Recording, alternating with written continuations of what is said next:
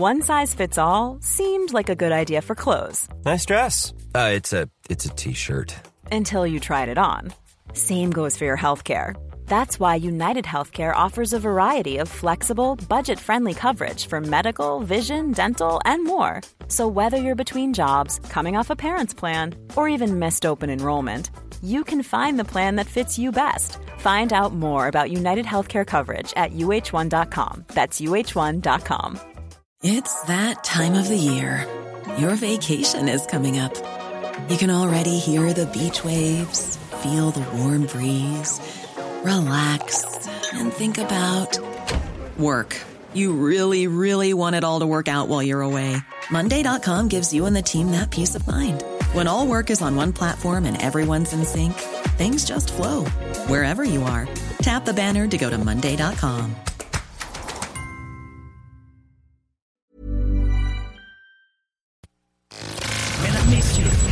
le retour du 96.9. Le retour du 96.9. Les salles des nouvelles. Actualité, politique, entrevues, faits divers. Du junk et de la pourriture en masse. Tu veux du sale? Tu veux du sale? Moi, je veux du sale.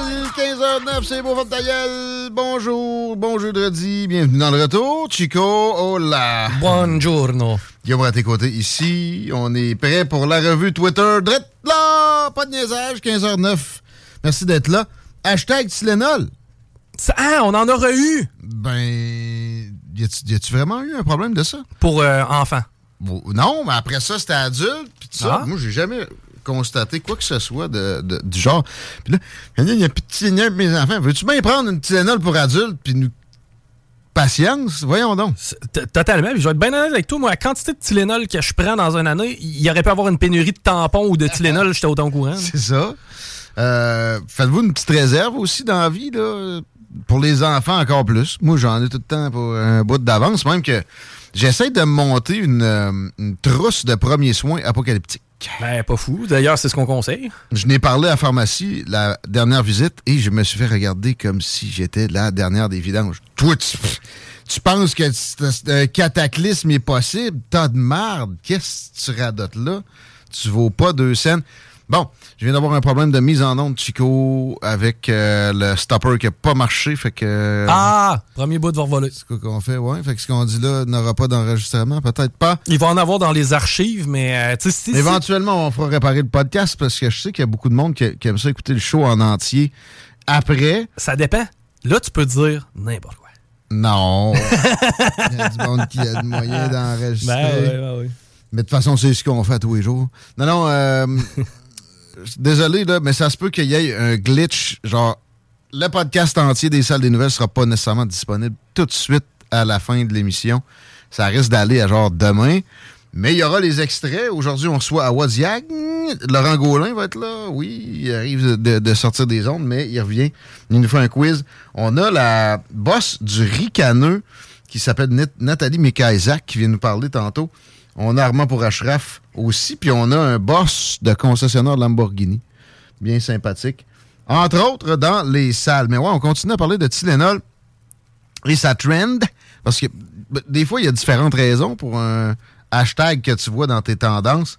Et il y a, oui, les pénuries dont on rit un peu, mais en même temps, ça reste, ça arrêtait quoi de, mettons, faire en sorte qu'on a des chaînes d'approvisionnement qui sont fiables puis qui sont pas trop basées sur des pays hostiles. Là, je dis n'importe quoi pour la, la Tylenol. Je suis pas sûr que ça vient de la Chine nécessairement. Sauf que la pénicilline, 80 90% avant là, la, la COVID, venait de la Chine et j'ai l'impression qu'on a corrigé absolument que dalle. Peut-être qu'un un peu, on a fait quoi avec les microchips aux États-Unis? Il y a des, euh, des usines géantes qui se pointent le nez, puis on essaie aussi de se servir du Mexique. C'est la moindre des logiques. C'est un pays qui est dans notre sphère d'influence. Puis en plus, il y a des wages inférieurs. Il y a des salaires. C'est rendu moins cher à produire au Mexique qu'en Chine le- l'entêtement de production chinoise est quelque chose qui devrait vous réveiller. C'est très démonstratif. Mais bon, on aime ça être endormi, on est des Occidentaux, on est tellement chanceux que ça nous euh, met dans un état second. Et on se pète des overdoses aussi, un phénomène qui est absolument occidentale, très, très, euh, beaucoup plus rare dans les pays en voie de développement. Et oui, et oui. Même s'il y a des, des, drogues, même si la santé est moins bonne, même si, donc, ça peut peut-être être plus facile. Tu sais, quand tu as la dysenterie, tu prends de la drogue, tu es plus fragile un peu. Mais euh, pourtant, c'est un phénomène très occidental. Et il y a des overdoses de Tylenol qui semblent être comme, populaires. Des overdoses de Tylenol? C'est possible. Et euh, ce que j'ai à dire là-dessus, c'est bon, il y aura toujours des lubies avec des, des cochonneries. Si tu veux te geler puis te défoncer la tête, tu vas toujours trouver quelque chose dans soit la pharmacie, mais encore là, même à ça, ça peut être des plantes qui se, qui se trouvent dans la nature. Si tu, ça va toujours être possible avec l'alcool aussi.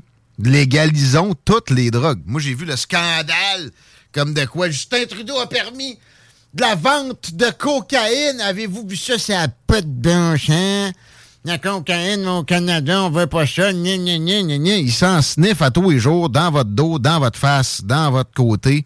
Arrêtez de faire les hypocrites, puis arrêtez de donner profit au crime organisé. Il me semble que c'est assez évident. La guerre à la drogue, ça n'a jamais marché, puis des places où ce qui ont régularisé, d'une certaine façon, les patentes ça a diminué les consommations. On parle pas de cannabis qui, oui, peut-être là, la, consommation a augmenté, mais en passant, ces statistiques-là sur les augmentations de consommation de cannabis, peut-être qu'on en parlera avec Awa tantôt, Cannabis Queen, euh, c'est aussi parce que les, gens ont moins tendance à couvrir leur comportement. Quand c'était illégal, le monde avait peur de l'oreille de Big Brother, fait qu'ils disaient non, non, je fume pas, dans une proportion. Alors qu'ils se fumaient des gros mailleux même le matin. Oui, par contre, c'est sûr et certain que pour des consommateurs occasionnels, j'ai l'impression que le, rythme a augmenté. Ça, oui, oui, euh, effectivement. Mais tu vois, moi, j'ai jamais aussi peu fumé de weed que depuis que la SQDC est ouverte. Écoute, c'est un autre débat. Euh, mais tout ça pour dire que, tu sais, ça devrait aller en pharmacie, les drogues. Et moi, j'appelle ça, euh, au pire, la section des losers. Puis il y a des avertissements. Puis il y, y, a des dosages aussi avec des avertissements spécifiques des dosages préconçus, etc. Tu vends ça à peu près le même prix. Il y a quelqu'un qui me disait que j'ai fait un post là-dessus sur Twitter récemment, comme quoi l'histoire de la cocaïne légale dans la compagnie pharmaceutique, c'est une avancée, c'est une bonne nouvelle. Non, non, euh, le, marché noir de cannabis a explosé depuis la SQDC en place. Man, ta non, vraiment pas. Puis, je suis un échantillon scientifique à moi tout seul je connaissais 15 personnes qui vendaient du weed régulier puis qui gagnaient une bonne partie de leur salaire avec ça. Ils sont passés du marché noir au marché blanc. Ils ne vendent plus de marijuana. Ils font d'autres choses. Il en reste peut-être un ou deux qui vendent encore de la tourbe un peu, puis c'est pas une grosse partie de leur revenu. Fait que, let's legalize. Même le fentanyl, ben, il est déjà légalisé. Il y a beaucoup de gens qui sont tombés là-dedans à cause de ça, de percocette puis, euh, c'est quoi? Purdue Pharmaceutics, merci. Ça, c'est des dealers de drogue légaux. S'il y a de la compétition puis il y a du contrôle adéquat, ça peut être correct. Sinon, on laisse ça carrément au crime organisé. En fait, on favorise le crime organisé. Quand est-ce qu'on va se rendre compte de ça? Puis, le monde qui veut se péter en face, au pire, ils prennent des Tylenol. Il y a, il y a une espèce de trend d'overdose de Tylenol. C'est quoi la dose létale de Tylenol? Présentement, c'est plus petit qu'on peut s'imaginer, je pense. C'est 40 comprimés de 325 mg. À partir de là, tu mets ta vie en jeu. T'as ça dans ta bouteille normale. Euh, moi, je vous recommande d'avoir à la maison plutôt des aspirines. Ça aussi, je pense qu'ultimement, tu peux te faire des dommages, mais d'emblée, c'est bien moins tough sur le foie. Et ça a des effets pour un lendemain de veille, un mal de tête, un mal de, de. Ça, prendre des, des painkillers pour des mal de muscles, il faut être paupiette, pas pire. Tu vois, pour la même quantité de comprimés ingérés, là, ben c'est 30 au lieu de 40, là, mais c'est des, euh, une intoxication légère que tu risques avec l'aspirine versus la mort avec la Tylenol. Tu fait que, ouais, c'est ça. La mort, pour moi, il faudrait que tu tu t'en enfiles au point où, genre, tu vas être bourré, ça rentre plus avant d'être euh, tué par ça. En plus, ça a des, effets bénéfiques sur le cœur. Il y a des gens qui prennent une aspirine par jour prescrite par le médecin pour des années et ça leur est favorable. Ayez des aspirines à la maison au moins. Peut-être que vous pouvez avoir des Tylenol, des fois variés, des fois aussi, pour certains types de maux de tête, une aspirine, une Tylenol ou un, une acéta... non, une ibuprofène. C'est lequel qui est quoi déjà? On va te dire ça. Acétaminophène, ibuprofène, aspirine. Favoriser aspirine. Après ça, il y en a un des deux autres qui est, plus facile sur la digestion.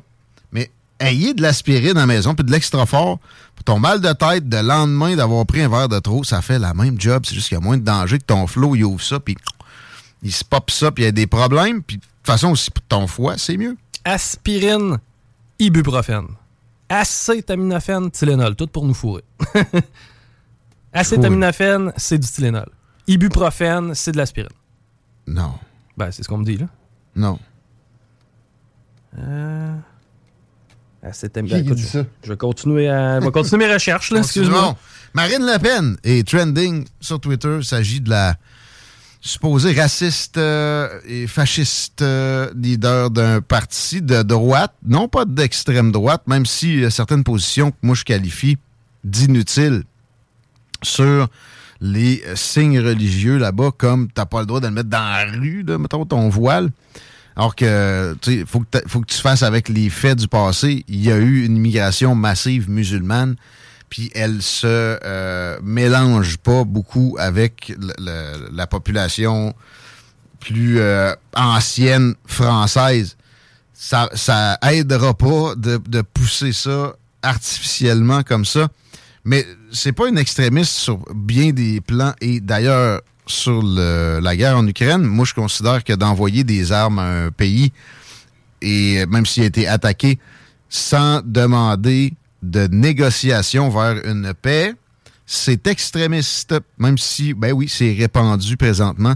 L'extrémisme ne veut pas dire que c'est seulement l'apanage d'une minorité ça peut être accepté par une large proportion de population donnée comme les populations occidentales. L'extrémisme progressiste est accepté dans une large proportion, puis ça prend des fois du temps, mais généralement, on, finit toujours par gober les, les éléments de langage de, ces, de, de cette frange politique-là. Marine Le Pen est à droite. Oui, elle n'est pas à l'extrême droite, puis elle demande qu'on arrête les livraisons d'armes de la France vers l'Ukraine s'il n'y a pas de négociation. Évidemment, on l'accuse de quoi? D'être une snifferuse de pète de Vladimir Poutine, effectivement. Ce que je ne crois pas être le cas, même si elle a déjà tendu des mains à Vladimir Poutine. Ce n'est pas un sacrilège, pensez-y deux secondes. On a mieux une Russie qui est dans notre sphère d'influence que dans celle de la Chine. La Chine, c'est notre ennemi principal. Notre menace, il y a eu le plus gros build-up militaire de l'histoire de l'humanité. Dans notre face, récemment, parlez pas d'être un Chamberlain face à Vladimir Poutine si vous n'avez pas la Chine dans le collimateur. C'est vous qui est le... C'était William, son prénom, il me semble, lui. Le gars premier ministre de l'Angleterre qui disait qu'Hitler n'était pas si méchant que ça, puis qu'on n'avait pas à contrer ses actes de plus en plus belliqueux, puis son build-up militaire, qui à cette époque-là était le plus important de l'histoire de l'humanité. Puis je suis tanné de me faire traiter de Vladimir Poutine, mais je vous donne ceci pareil. C'est pas non plus Staline tabarnak. Il a fait une classe moyenne qui n'existait pas, pareil, avec le, la population russe et, même affaire pour les Chinois, par exemple, by the way. Puis en plus grande proportion. Les autres, faut leur donner quelque chose aussi une fois de temps en temps. Mais Vladimir Poutine tue des opposants, emprisonne des opposants. C'est son principal vice. Euh, sa population a l'air à tolérer la patente. Il y a des sondages menés depuis l'extérieur qui lui donnent encore du 80-85% T'avais euh, une précision à m'amener? Finalement, les. J'ai tout démêlé ça, t'es prêt? L'acétaminophène, c'est l'équivalent du Tylenol ou du Doliprane. OK? L'acétaminophène égale Tylenol. Ensuite, les anti-inflammatoires non stéroïdiens, ça, c'est l'ibuprofène, qui est l'équivalent d'Advil et Motrin. C'est ça. Et ensuite, tu as l'acide acétyl... Ça, c'est l'aspirine. Merci. Mais je finirai pas le mot, là, mais oui, ça, c'est l'aspirine. Tiens, on démêle des drogues. On parle de weed au retour. Euh, à Wazia, il s'en vient. Cannabis Queen. Monadstock.ca CJMD, c'est la station.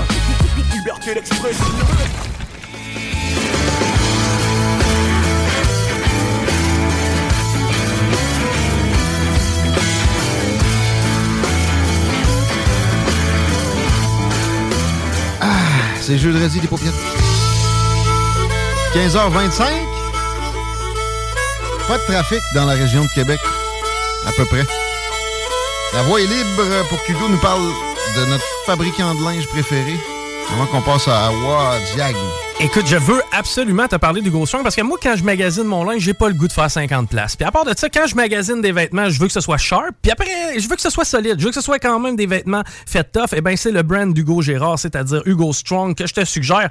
Eh ben oui, des pantalons adaptés à tous les corps de métier. On a ça, des vestes, des manteaux de plein air, des vêtements tous les jours. Tu vas être sharp. Et puis en plus de ça, tu vas être bien équipé. C'est au 2840 boulevard Guillaume Couture, local 100. Tant qu'à être là, tu peux même acheter de quoi pour ta chérie parce qu'on a du linge de femme aussi. Souvent des beaux spéciaux viens nous voir à la boutique directement. Hugo Strong, c'est le brand d'Hugo Gérard L'Homme Fort, 2840 boulevard Guillaume Couture. Des belles nouvelles pour vous autres pour la météo. Hier, je prendre une marche. Je sors de chez moi, il y avait la pleine lune au-dessus du fleuve. C'est magique ces temps-ci. On retrouve euh, le confort à l'extérieur, puis ça va être durable Demain, c'est 3 degrés avec 7 heures d'ensoleillement. Il n'y a presque pas de vent là-dedans. Le seul moment problématique que je vois à l'horizon, c'est mardi prochain. Il est question de 5 cm de neige ou moins avec des grosses rafales de vent. S'il y a plus de précipitations qui se mêlent à ça, on va voir la petite tempête d'autour de la Sainte-Pat's. Mais, rien de plus grave que ça. Je vois, tu sais, 1 cm, 2 cm sinon c'est vraiment un printemps sympathique, mais pas autant que la Cannabis Queen, notre amie Awa Yang. Salut, madame. Content de te retrouver. Hello. Yeah! Yo! Ça va bien? Ben oui, ça roule. Super. Et on n'a pas assez parlé à des femmes cette semaine, premièrement, tout court, puis euh, de la journée de la femme. Et là, tu nous fais un, petit laïus qui a trait à ça, mais aussi, évidemment, on mélange le, le weed dans la question. Exact. Hâte de t'entendre. Oui, comme tu le sais, euh, j'ai toujours euh, vraiment un, petit quelque chose pour les chroniques thématiques. Yes. Alors, euh, pour l'occasion de la Journée internationale des femmes, je me suis dit que c'était un bon moment pour célébrer les réalisations des femmes dans tous les domaines. Mais c'est une fille de thématique. Ouais, tu sais, puis le, cannabis est, est, une thématique récurrente ensemble. On aime ça. Euh, probablement plusieurs angles dans la patente. Euh. Oui, exact. On va vraiment explorer euh, diverses facettes de ce sujet-là. Je vais commencer par la santé des femmes et le cannabis. Ensuite, les femmes dans l'industrie du cannabis, l'impact des femmes dans la culture du cannabis. Et je vais vous donner des initiatives et organisations qui existent pour les femmes dans ce milieu-là. All right. On t'écoute. Ça part. Ça part. Donc, le cannabis pour la santé des femmes. je vous ai déjà parlé souvent du cannabis pour la santé globale, mais là, je veux vraiment qu'on s'intéresse spécifiquement à l'impact de la plante sur la santé féminine. Ça commence avec la santé sexuelle. Ça, d'ailleurs, euh, je vais en profiter pour euh, plugger une entreprise de Montréal qui s'appelle High on Love. Pour les femmes que ce point-là va vraiment intéresser, aller voir leur page. Je les ai rencontrées à Las Vegas. Euh, à notre convention, justement, au MGBIS, notre convention de cannabis. Puis on savait même pas que c'était une entreprise du Québec. C'était une de nos entreprises préférées depuis qu'on va à cette exposition-là. Ils sont vraiment, vraiment solides, puis ils donnent beaucoup d'informations pour la santé sexuelle, euh, sexuelle des femmes et le cannabis. Okay. Super intéressant. High on Love, si ça vous intéresse. Mais euh, je vais m'intéresser davantage aux différentes études qui suggèrent que le cannabis peut améliorer la fonction sexuelle chez les femmes, euh, notamment en augmentant le désir sexuel et en réduisant la douleur pendant les rapports sexuels. Je savais que ça rendait horny de cannabis par ma propre expérience. mais, c'est ben peut-être pas le cas de tout le monde. Ça a été le cas dans plusieurs études, effectivement, puis en particulier, il y en a plusieurs qui ont soulevé que ça peut aider à traiter les, troubles de l'excitation sexuelle chez les femmes.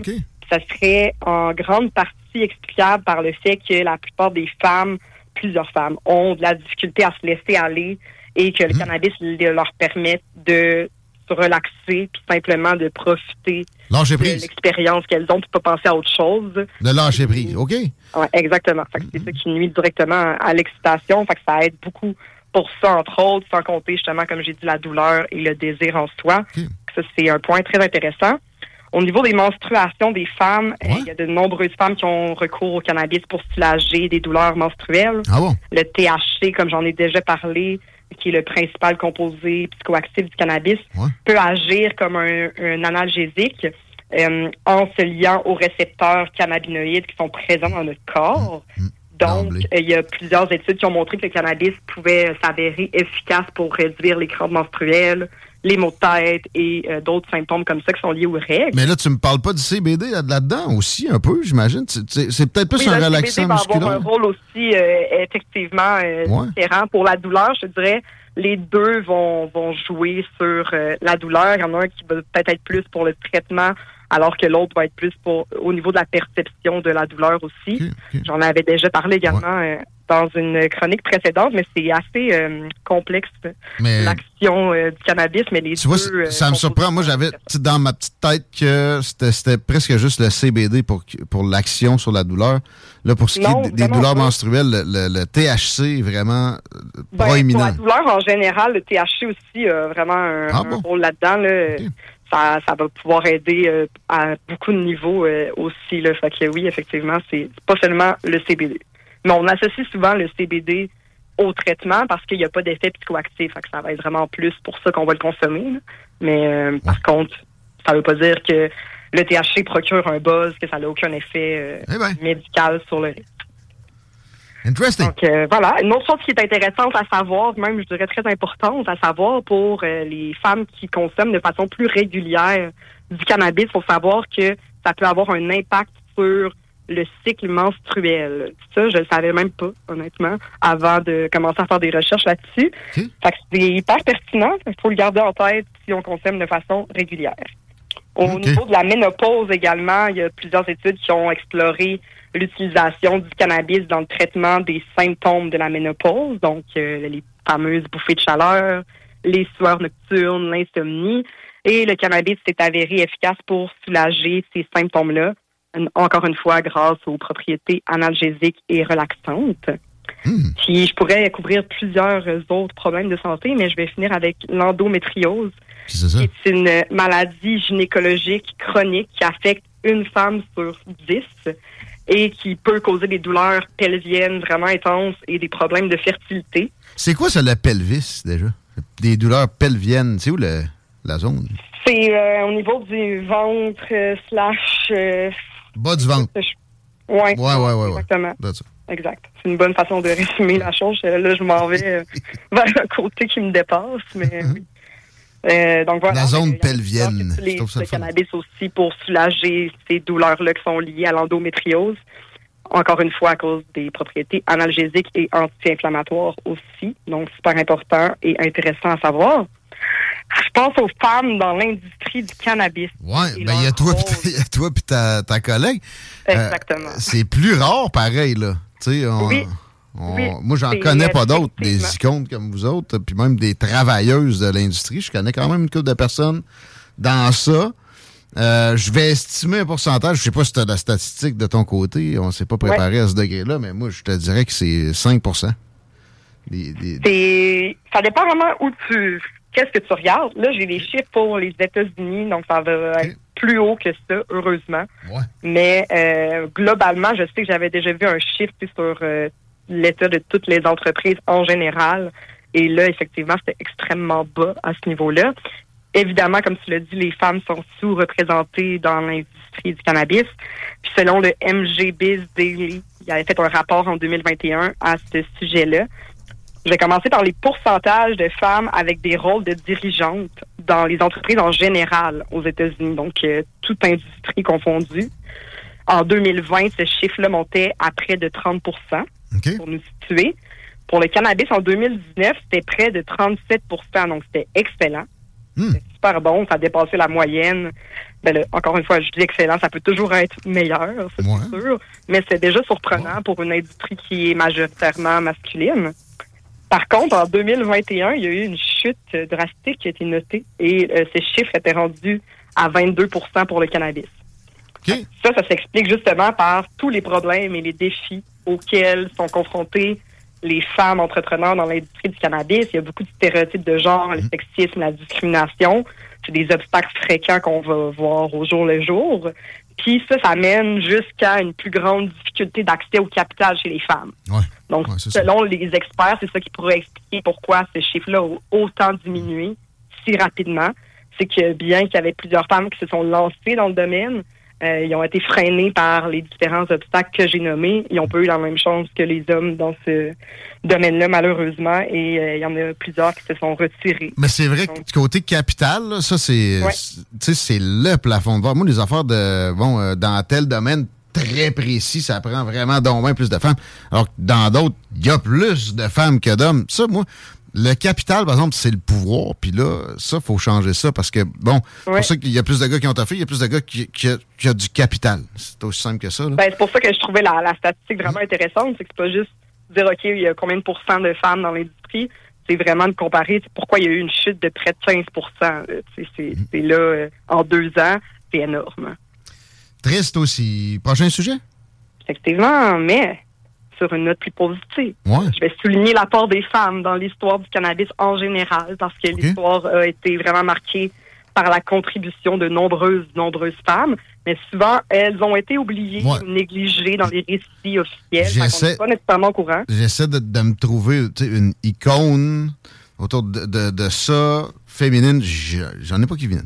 C'est dur, effectivement. Elles ont été oubliées, alors je ne les oublie pas aujourd'hui. Je vais donner quelques exemples d'aussi loin qu'on se souvienne, il y a la reine égyptienne, là je vais massacrer son nom probablement, mais Hatshepsut, ah, qui, elle, recommandait l'utilisation du cannabis pour ses propriétés médicinales, ah selon diverses évidences.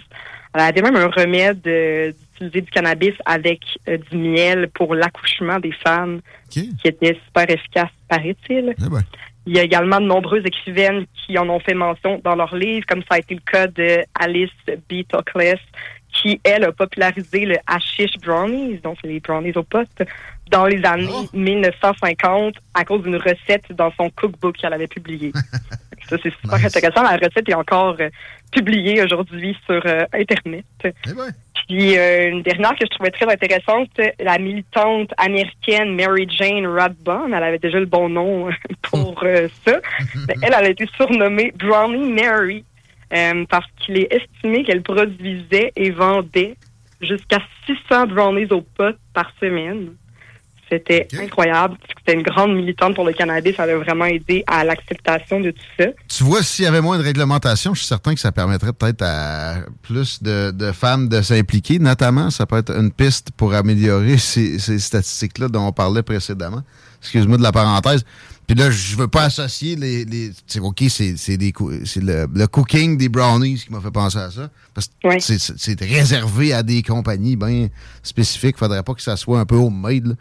Mais euh, pareil, je m'excuse que ça soit ça la source, mais mon, propos au final est quand même non, pas effectivement, effectivement.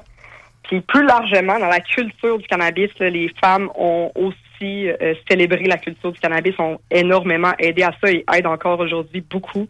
La culture du cannabis, c'est ce qui permet vraiment de s'approprier la plante. C'est un mouvement de liberté, de contre-culture. Il y a plusieurs artistes qui ont revendiqué ouvertement leur amour pour le cannabis. Ça contribue énormément à ce mouvement-là. Ça a été le cas dans le mouvement hippie, évidemment, des années 60-70. Euh, il y a de nombreuses femmes importantes qui ont participé, euh, qui ont fait des actions majeures pour le cannabis. Ça a été le cas des chanteuses euh, Janis Joplin, Johnny Mitchell, Grace Slick. Dans la culture populaire plus moderne, il y a plusieurs figures féminines aussi comme euh, Rihanna, Miley Cyrus, Lady Gaga qui ont assumé leur consommation de cannabis. Ça aide vraiment à, créer une image plus décomplexée et positive de la plante. Euh, Rihanna le fait à tour de bras dans ses chansons. Miley Cyrus le fait longtemps aussi. J'avais pas catché ça, J'avoue que c'est ah rare que je me pète du Rihanna dans, dans mes écouteurs. Ah oui, elle, euh, solide. Là, c'est ah une grande euh, activiste euh, militante pour le cannabis, vraiment beaucoup, beaucoup, beaucoup. Lady Gaga aussi, si tu regardes dans son documentaire qu'elle avait fait une couple d'années, elle parle vraiment de son utilisation du cannabis, comment ça l'aide créativement, mais aussi avec ses douleurs, là, parce qu'elle a des maladies chroniques ah qui sont pas vraiment le fun, puis elle parle vraiment de ça. Il y a la chanteuse aussi, Melissa Edoridge, qui est une grande activiste du cannabis, puis elle a d'ailleurs ah créé sa propre euh, ligne de produits de cannabis thérapeutique. Ah oh, ouais. Hey, elle a pas l'air d'une fumeuse à weed, elle. Ben, en fait, elle, c'est partie d'un cancer du sein, puis elle croit vraiment que le cannabis a joué un rôle important dans sa rémission. Eh donc, elle veut euh, transmettre ce bien-être-là aux autres. Mm. Puis, en faisant ma chronique, j'ai appris que Cardi B lançait une ligne de soins de la peau à base de CBD. On la nouvelle est sortie mm. il y a quelques jours.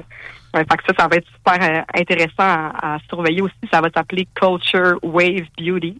Quand même active dans bien des domaines, elle est surprenante. Hein. Euh, elle, je, savais que son nom allait sortir. Tu sais, je savais pas que ça fumait du weed, mais j'avais comme. Ben, de ce que j'ai lu, et pas tant une grande consommatrice ou quoi, elle, parle pas tant de ça. Mais là, justement, ça, ça donne un bon exemple d'une figure qui va se positionner dans le cannabis sans être nécessairement une toner. Hmm. C'est juste parce qu'il y a autre chose aussi que juste get high au maximum avec le cannabis, ça va plus loin que ça. Ben, le médicinal, en fait, c'est peut-être le côté le plus important de la patente, j'ai eh ben, l'impression. effectivement, ça c'est sûr que ça aide beaucoup beaucoup de personnes. c'est euh, là qu'on peut pas euh, s'arrêter simplement à smoke weed every day puis euh, mm. d'être le, plus buzzé possible. Ça va faire le tour pour la chronique. Il y a Chico qui avait une question, peut-être euh, dans le style revancharde. Ben, en fait, je voulais savoir tes impressions par rapport à l'annonce qu'on vient d'avoir, comme quoi la direction du complexe Capital Hélicoptère tire la plug. ça va être ça? Je peux-tu me passer de commentaires? Non, tu m'entends ça? Let's smoke to that. Ben, c'est. vraiment de m'apprendre. Je suis bouche bée. Ben, moi, je trouve pas la nouvelle. Dans quoi t'as pris ça? Ben, je veux pas vous divulguer ma source, mais c'est un journaliste crédible. Oh, ça s'en viendrait. Ça... Ça vend. Ben, en fait, les bâtiments seraient à vendre, mais pour ce qui est des activités euh, et des événements tenus par Capital Hélicoptère et dans ces locaux, c'est terminé. oh my God. Smoke to that, baby. I bonne, will. bonne fin de semaine. Merci. Belle chronique. À bientôt. Wadiag, mesdames, messieurs? Écoutez les salles des nouvelles. Les commentaires sont bienvenus. 88 903 5969. Bye bye, Capital Hélicoptère. C'était quoi déjà le nom du festival? C'est le Can... Euh, euh, ouais, Fest. Can... Euh, fuck, on aurait dû Can Fest. Can Fest. C'est pas, pas Capital Hélicoptère qui, qui a sacré ça à terre, mais... Euh, Disons qu'on a été très Ils ont fragile, pas un hein. contrat en cowboy à cause d'un fonctionnaire cowboy. Il y a des actions en cours là-dessus, d'ailleurs. On vous tient au courant de ça. Plein d'autres affaires aussi. Au retour, euh, la revue des hashtags se poursuit. Laurent Gaulin s'en vient. Plein de belles affaires dans le retour. Écouté CJMD, les paupières. C'est jeudi.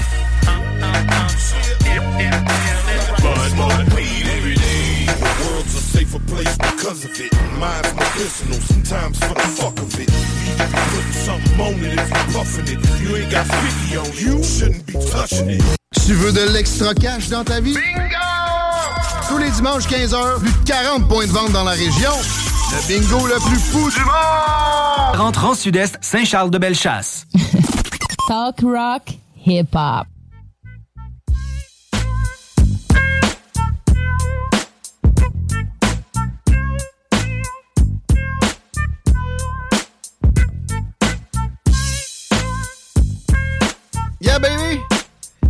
4h moins 13. Merci, Chico, pour euh, l'information sur Capital Hélicoptère. T'as pris, comment t'as appelé ça? J'ai pris ça d'un journaliste crédible. Je ne dévoile pas mes sources. OK. Mais tu sais, OK, c'est crédible, ça, venant de lui. On parle de mon meilleur. Mais ton icône? Oui. Ma tête de turc. Le maître. L'élève qui dépasse le maître. de qui tu parles? ouais. Pas sûr que lui, il a, fini quoi que ce soit. Ah non, il avait un diplôme en. en journaliste de tabloïd à l'époque. 15h40. Vite! C'est les salles des nouvelles pour encore presque deux heures. Plein de belles affaires à vous raconter encore. Puis c'est les snooze qui vont être là après nous autres. C'est jeudi, ça veut dire bloc et pop et tout. Ça va être une grosse soirée à CGMD. Je pense que la gang du bloc on se fera confirmer ça tantôt quand Rémi viendra faire le quiz. Il me semble qu'ils reçoivent Naya Ali. Hashtag Pierce Morgan. J'ai dit qu'on continuait la revue Twitter. Non, hashtag juste Morgan. OK? Puis, comme bien des trends, il y a euh, deux, trois raisons à ce que ça soit présent sur l'onglet tendance de mon fil Twitter. Pierce Morgan, tu connais-tu le personnage? À moins que ce soit un acteur, non. Non, euh, c'est un animateur de télévision. Il a été à dans America's Got Talent, il me semble. Tu as dû le voir là. il y avait des shows de télé peut-être plus proéminents que ce qui anime maintenant sur une espèce de chaîne euh, liée à Fox, comme seconde catégorie, mais il fait des stunts régulièrement. Il avait reçu Andrew Tate il y a quelques mois, je pense. Andrew Tate, le, gars qui est enfermé en Roumanie pour des accusations de euh, proxénétisme, puis de l'heure, puis etc. Alors que, en fait, euh, non, les accusations sont pas nécessairement tombées. Il est sous enquête, puis il est enfermé depuis des mois là-bas. Assez particulier. Le gars est euh, classé dans la catégorie des misogynes de ce monde. Fait que personne n'a pitié pour lui, évidemment, avec ça. Moi, je l'ai déjà entendu dire des grossières énormités euh, par-ci, par-là, mais je me garde toujours de catégoriser les gens même pour Jérôme Landry, je laisse des chances. Euh, pour vrai, je, je niaise avec lui. Mais euh, Andrew Tate avec Pierce Morgan, ça avait été un accident de char, je trouvais, pour Pierce Morgan. Mais tu sais, il, a déjà fait des bonnes entrevues. Puis là, il trend là, présentement parce qu'il a mangé un burger d'en face d'une vegan excitée du genre qui pitch de la soupe sur des Van Gogh dans des musées. Par les temps qui courent, je la trouve facile et euh, je ne suis point impressionné. Pierce Morgan, trend sur Twitter, il doit être bien content parce que mon impression est qu'il sème beaucoup le petit nombril, le gars. Mais il a mangé un burger, puis ça, ça a choqué une vegan. C'était fait volontaire. Non, il l'avait sur son show. Ah! Et il a décidé. Puis là, là. Tu sais, moi, des entrevues comme ça, avec du staging, puis tu laisses pas vraiment l'autre parler. Tu veux lui faire la morale. Il avait été de même avec Andrew Tate, puis là, il était de même avec une gauchiste, là. Lui, il est donc bien centriste, c'est donc bien bien être au centre et donc être euh, avec une tête frémée comme on le voudrait bien pour la bonne société. Ça me pue au nez un petit peu. Pierce Morgan est pas très bon, à mon humble avis. Ça vole pas haut, puis l'histoire de manger un burger dans la face de vegan, que ça trend, je trouve ça triste même. Malheureusement pour Twitter. Mais il y a un autre Morgan qui trend sur Twitter qui me réconciliait un peu avec la plateforme. Monsieur Freeman. Morgan. Morgan Freeman. C'est ça. C'est lui? Oui. Yeah. C'est ça. Le gars est né à 60 ans. Ouais, il a jamais été jeune. Il a toujours eu des tâches de vieillesse, même à l'adolescence. J'ai vu ça sur Twitter aussi, ça m'a fait bien rire. S'il y avait un tweet, quand tu cliques sur le trend, c'était exactement ah! ça. Je Mais c'était pas juste ça. c'est un vidéo de lui qui parle, puis ça date, je pense, de comment on peut arrêter le racisme. Mais c'est plus pertinent maintenant que jamais. Quelle est, tu penses, la suggestion que Morgan Freeman fait? Pour arrêter le racisme? Euh, c'est pas dans le conformisme ambiant. Euh, qu'est-ce que ça pourrait être? Imposer des quotas! Non. Ah, OK. Morgan Freeman est plus intelligent que ça, et je te le donne en mille, c'est d'arrêter d'en parler. J'y ai pensé, j'ai posé le dire. À vous, t'avais le goût de dire des niaiseries, c'est parfait, ça en prenait une. Mais ça reste que j'y ai pensé. Sur le coup, je me suis dit, hey, c'est quoi, si, on si on essayait quelque chose de différent, c'est-à-dire fermer nos boîtes avec ça. C'est probablement qu'un enfant qui a jamais entendu parler de racisme dans sa vie, ça ne sonnera pas de Mais Flo, là, je leur parle pas de ça. Il s'en sacre. Il joue avec une petite fille noire. Il pose même pas une question sur la game. Ça leur passe huit pieds par-dessus la tête ils, comprennent qu'ils jouent avec un enfant, puis ça finit là. quand j'étais, j'avais 9 ans, 10 ans, Val Belair, mon premier contact avec un Afro-Américain de mon âge, c'était avec le petit Wesley, il était super cool. On jouait au soccer, il était dans notre équipe de soccer. Au bout de la moitié de la saison, à peu près, coach nous prend de, côté, puis il disait, hey, les boys, Wesley, êtes-vous gentil avec? Pourquoi lui plus qu'un autre? D'ailleurs. Là, on était comme, oui, on est. Ben oui. Est-ce que vous avez toujours été gentil avec Wissy? Ben oui, oui, oui. pourquoi tu me parles de lui, tu sais? Mais on n'a on a, on a pas à être plus gentil ben avec Wissy parce qu'il est blanc. Exact, exact. Puis c'est du racisme, ça. Puis Morgan Freeman, Morgan Freeman, dans son petit vidéo qui trend présentement, même si ça date, dit Mais arrêtez de t'appeler homme blanc, tu vas arrêter de m'appeler homme black, tu, tu m'appelles Morgan, puis on en revient, puis ça va aider. Et c'est le contraire que la gauche extrémiste, présentement, est en train d'inculquer à une partie de la population importante. Ils ont le monopole des écoles aussi. Tu sais que les syndicats, comme moi, ont un, pavé plutôt élevé dans euh, le, domaine de l'éducation. Puis c'est malheureux ce que ça peut amener comme façon de procéder. Puis des, inculcations. Ça n'apporte que division. Puis je pense à ça avec les, identités de genre, entre autres.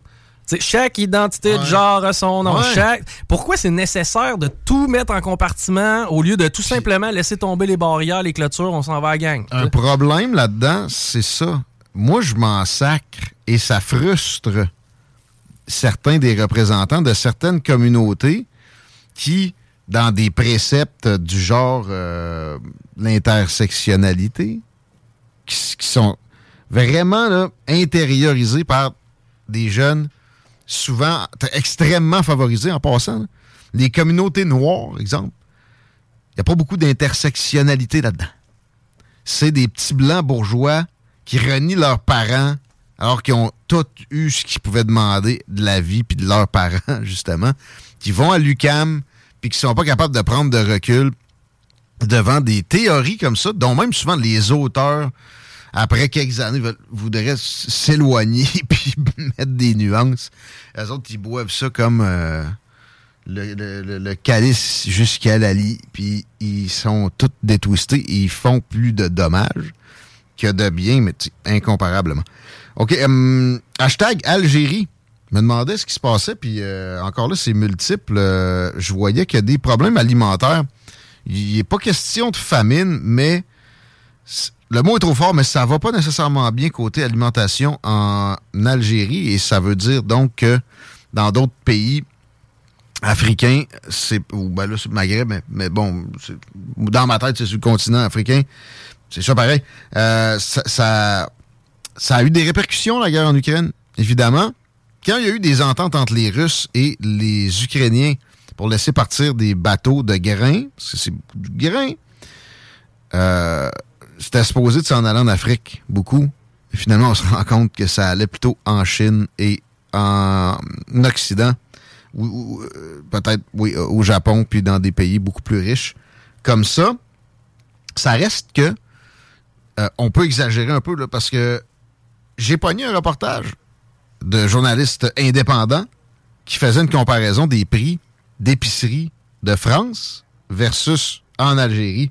Et il y avait une certaine abondance, puis il y avait des prix vraiment plus abordables là-bas. Évidemment, bon, coût de la vie pas pareil, là, mais euh, c'était assez frappant de voir à quel point euh, les, les, prix en France étaient incroyablement plus élevés. Puis c'est beaucoup mis sur le dos de la guerre en Ukraine, comme euh, l'ont fait d'ailleurs hier les Galen Weston de ce monde à la commission bidon à Ottawa pour supposément rectifier le prix des aliments ici. Euh, en passant là-dessus, les autres, qu'ils sont allés dire, les Galen Weston de ce monde. Pourquoi je donne toujours Galen Weston? Moi, je travaillais pour cette famille-là. Je travaillais pour l'Oblast un bout de ma vie. Sobeys, c'est un petit peu plus aussi, c'est moins familial. Il y, a plus de, disparité là-dedans. Euh, puis bon, pas bien ben, d'autres joueurs dans l'industrie que ces deux-là, au Canada, sont allés dire qu'ils font rien qu'une pièce de profit sur un panier de 25 pièces. Premièrement, qui c'est qui se fait un panier de 25 pièces? OK? Deuxièmement... C'est un produit de 25 pièces by the way, non pas un panier.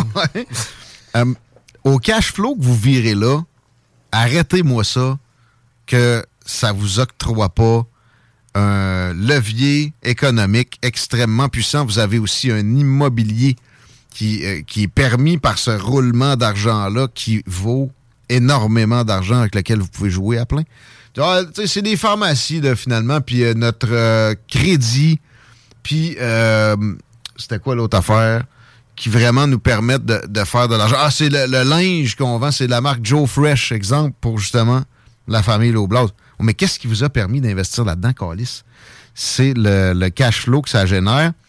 Euh, je vais leur donner, avant que ça soit oligopolisé comme ça, c'était le free-for-all dans l'industrie de l'alimentation. Ça donnait pas nécessairement des meilleurs prix. C'est un des oligopoles que je comprends, entre guillemets, le plus. C'est sûr que si on avait une réglementation moins violente, il y aurait probablement plus de, concurrence. Puis on en voit pareil pousser, je pense à Escompte Fortin, je pense à Panier Extra, je pense à bon d'autres indépendants comme ça qui poussent. Le Provision, ça rue Quartier. Il y en existe. Euh, ça rue euh, Maguire aussi, euh. Il y en a quelques-uns mais euh, c'est extrêmement difficile. Puis justement, euh, à cause d'une réglementation que peut-être des fois, cet oligopole-là va dénoncer, mais ça fait bien son affaire de l'autre côté. Puis il y a beaucoup d'accointances avec des politiciens pour ces, ces familles-là qui sont placées de façon très favorisée depuis très longtemps, les Weston. Euh. Puis aussi, euh, le pain au Canada, tu as plus qu'une chance sur deux que ce soit la famille Weston. sais, quand je dis Weston, le pain Weston, c'est eux autres. Ils font le pain puis ils le vendent. Comprends-tu? Ils ont, ils ont la, fabrique de pain puis ils ont l'épicerie. Puis même que les produits Weston se vendent chez Sobeys et euh, ainsi de suite. C'est un peu particulier. Euh, vous faites pas pitié, puis euh, ça, ça, me dérange pas que vous soyez venu faire un petit tour, sortir de votre vacances à West Palm Beach pour être sous les Kodak. Ça changera pas grand-chose. ou en fait, des peccadilles, mais au final, euh, quand même sympathique comme exercice. Jack Meeting a fait son show aussi. Peut-être qu'il va avoir euh, quelques votes de plus au final. Ça sera pas énorme. Hashtag surmortalité dans ma revue Twitter encore. Oh non! Oh, le style vaccin. Excuse-moi. Moi, ça, tu sais, bon, je pense qu'il y a une partie de la surmortalité 2022 qui peut être attribuable à ça, que ce soit en effet de nocebo. J'ai parlé tout au long de la pandémie de l'effet de nocebo sur les décès, entre guillemets, dû à la COVID. Parce que si vous faites peur au monde de même, quand ils pognent un virus respiratoire, leur condition, dans une certaine proportion, pour certains cas, sera empirée. Vous connaissez tous l'effet placebo. Je te donne une pilule de farine en, disant ça va te guérir et dans jusqu'à 15% des cas, c'est le cas. L'inverse, c'est vrai. Et c'est des mêmes proportions. Bon, pour la COVID, c'est une affaire, mais pour le vaccin aussi. Vous le rendez obligatoire, vous agissez comme soit des hystériques ou des gens qui euh, veulent instaurer effectivement certains nouveaux processus dans les sociétés. Alors, vous rendez des gens rebutés 1000% par ça. Vous faites peur à du monde pour ça. Alors, leurs symptômes, une fois qu'ils ont des... Parce que moi, tout le monde a eu une petite affaire quand tu as, le vaccin. Euh, une petite fièvre, un petit, un petit rougeur de joue, un petit mal de bras. Bon. Ça ressemble à 24 heures au vidange, moi, je te dirais. Ouais, ben moi, ma deuxième dose, bon. Mais, mais j'étais pas stressé avec les vaccins en général, puis ce discours-là induit par l'attitude des dirigeants absolument irrationnelle. Alors, bon, mettons, mais il y a, y a du monde, je suis convaincu que ça a empiré les effets collatéraux du vaccin. Il y a toujours des effets collatéraux à quelques médications que ce soit. Ça dépend des gens. Généralement, on va tolérer une très faible proportion. On a toléré une proportion quand même faible, un peu plus élevée, oui. Bon, est-ce que cette surmortalité-là, au complet, qui est de plus en plus apparente pour 2022, est tout à attribuer au vaccin? Je ne crois pas. Euh, il y a d'autres euh, éléments, notamment les confinements, notamment les problèmes économiques. On sait, quand l'économie va mal, ça crée carrément des décès. Puis ça, c'est même avant que les effets économiques se manifestent dans le système de santé. OK? Euh, alors, il y a une surmortalité due à cette hystérie-là, vaccinale, autant que euh, de, confinement.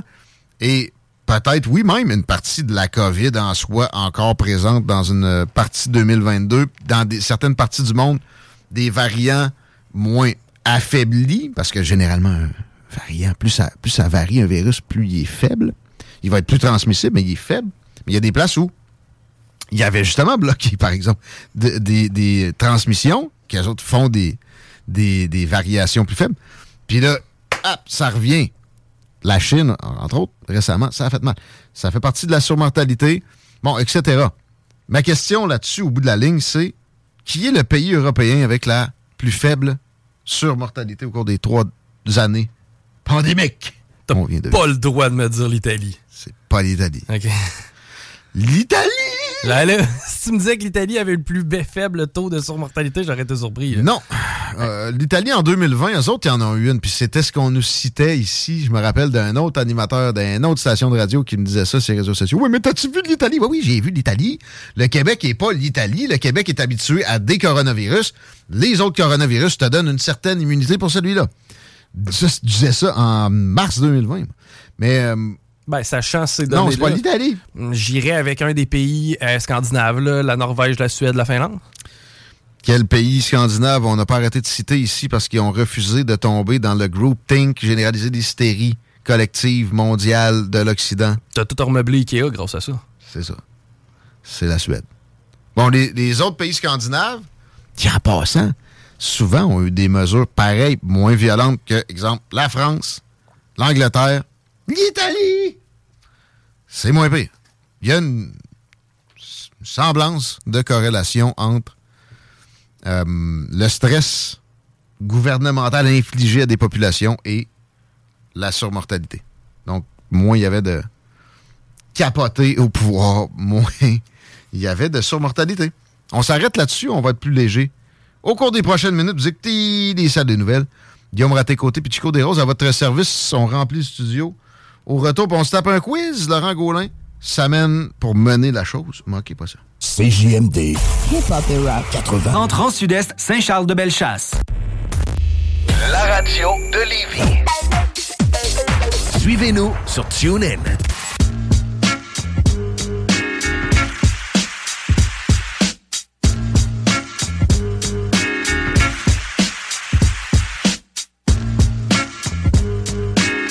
Déjà de la merde dans les studios.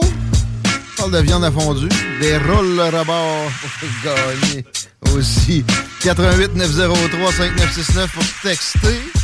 On aime ça quand vous alimentez. On vous donne rien, mais euh, on, va, on, va, on va prendre votre déconnage. On sait que vous nous filez. Comment ça file sur la route, Chico? Est-ce que c'est problématique déjà? J'ai l'impression que non, la relâche fait ses effets. C'est pas si mal. Quoique les axes est-ouest, c'est toujours un petit peu le bordel. Je sais pas si tu viens de plugger une caméra, mais j'ai un feedback terrible. Euh, la 20 direction ouest, c'est déjà au euh, ralenti à la hauteur de la route du président Kennedy. Ça dérougit pas vraiment jusqu'à Taniata. Pour ce qui est de l'accès au pont-la-porte, c'est plus facile via Henri IV direction sud. Ah, non, en fait, c'est facile via Duplessis tout autant. Et euh, de la capitale en est, c'est aussi bien installé. On est à la hauteur de Masson et ça ne lâche pas jusqu'à l'heure ancienne. Oui, les paupiètes. C'est jeudi, je vous recommande un petit virée à l'atelier. Trip ton cash, peut-être? Ceviche, sushi, tartare, cocktail. Je pourrais peut-être demander à quelqu'un qui travaille là l'étymologie du mot cocktail. Je toujours demander. 2 degrés présentement, la nuit va être plus fraîche que ça. Mais la semaine qui s'amène est sympathique. Demain, c'est 3. Samedi, c'est 0. Dimanche, c'est 3. C'est tout pas mal ensoleillé, ça. Avec pas de précipitation. Semaine prochaine, un peu plus grisaille, mais euh, pas tant de précipitation que ça. La seule journée qui m'inquiète un peu, c'est mardi. Bon, ça peut déborder sur lundi ou mercredi, mais quand je vois des rafales jusqu'à 60 km/h, ça veut dire qu'il y a un peu d'instabilité. Mais à un moment donné, on peut pas avoir tout facile tout le temps. Et c'est ce que peut-être on pourra dire à la fin de ce quiz. Salutations, Laurent Gaulin. Salut, Salut gang, comment allez-vous? Yes, euh, content de te retrouver. Yes. Et on a Rémi, RMS, qui est un protagoniste du quiz de première qualité, généralement. On ben, salue Guillaume Dion. c'est normal une chute, ça. ça Salut. C'est On, on salue notre chum Tiggy number 2 aussi qui est dans le studio. Ouais, moi un petit Ah ouais, donc. Tiggy's in the house. Yeah. OK. Hey, mais si je peux me permettre une petite euh, parenthèse, euh, l'étymologie du mot cocktail, honnêtement, ça viendrait littéralement du terme cock et tail. Ben, je m'en doute. Fait que c'est une double queue, ça. Euh, non, en fait, ce serait. Kevin Parent qui a inventé ça. Ce serait une queue aux allures de coq dans une, genre de créature qu'on aurait créée. Euh, là, on remonte des années 1700. Peut-être que Kevin Parent a justifié ses comportements avec cette ben, étymologie. moi, je veux pas vous en relancer, boys, mais à l'époque euh, que j'étais sous une autre station, on prétendait que j'avais deux membres que j'avais ah deux pénis. on a tiré ça un peu trop longtemps. Les deux pénis? Oh, le fait que j'avais deux pénis. J'ai? Peur que certaines personnes ont cru ça. Ah c'est ça qui arrive. Ça existe-tu, ça? Oui. C'est sûr que ça, ça, doit arriver. C'est peut-être une petite déformation. Euh, D'ailleurs, chat GPT est au courant. C'est tellement mieux les avoir ah. euh, superposés qu'un à côté de l'autre. Ouais, c'est ça. Faut qu'ils soient superposés. Oui, faut qu'ils soient superposés. Ouais, double flash. ah ouais, mais moi, moi c'était ça mon dicton? With Logi, it's always DP. C'était malade, ça. Euh, Chat GPT, c'est le thème de, de ce quiz-là. Oui, mais euh, pendant qu'on continue à se préparer, peut-être que Dion, tu peux checker Chat GPT, qu'est-ce qu'il dit des double. euh, ouais, je sais pas si c'est une Ben non, bonne ben non, idée. non, arrête, Ah, là. il va- Non, non, on va pas là. Il parle dessus, là? Peux-tu faire comme. euh, Ah, bien, il existe des extensions Chrome. Une extension Chrome que tu peux installer, puis tu y poses tes questions comme euh, l'assistant Google, puis il te répond en temps réel. On pourrait, on pourrait l'installer là, puis faire é- une entrevue. Éventuellement, un exposé sur les double penis. Non, c'est ça. Puis euh, là, Avec je, je, je suis en train de regarder. j'ai- j'ai- Chat GPT, là, tout le monde leur pose des questions. Euh, puis je vois que des fois, ça a certaines restrictions, mais ça permet à des euh, à des auteurs, qui leur manquait un, un petit peu d'inspiration, puis qui leur manquait un coup de pied dans le cul, de s'accomplir complètement. Que, mais ça leur a donné ce, que- ce qui leur manquait, parce que maintenant, Guillaume Dionne est un auteur prolifique, déjà rendu le nombre de ventes pour son livre. Arrête, arrête. C'est quoi dans le un nombre? exemplaire, Un exemplaire. vendu en une journée. En une journée seulement, il y a d'autres auteurs qui n'ont pas réussi ça. C'est 6 dans mes poches. C'est quoi le nom du livre, donc, déjà? C'est Les aventures des détectives John et Amer.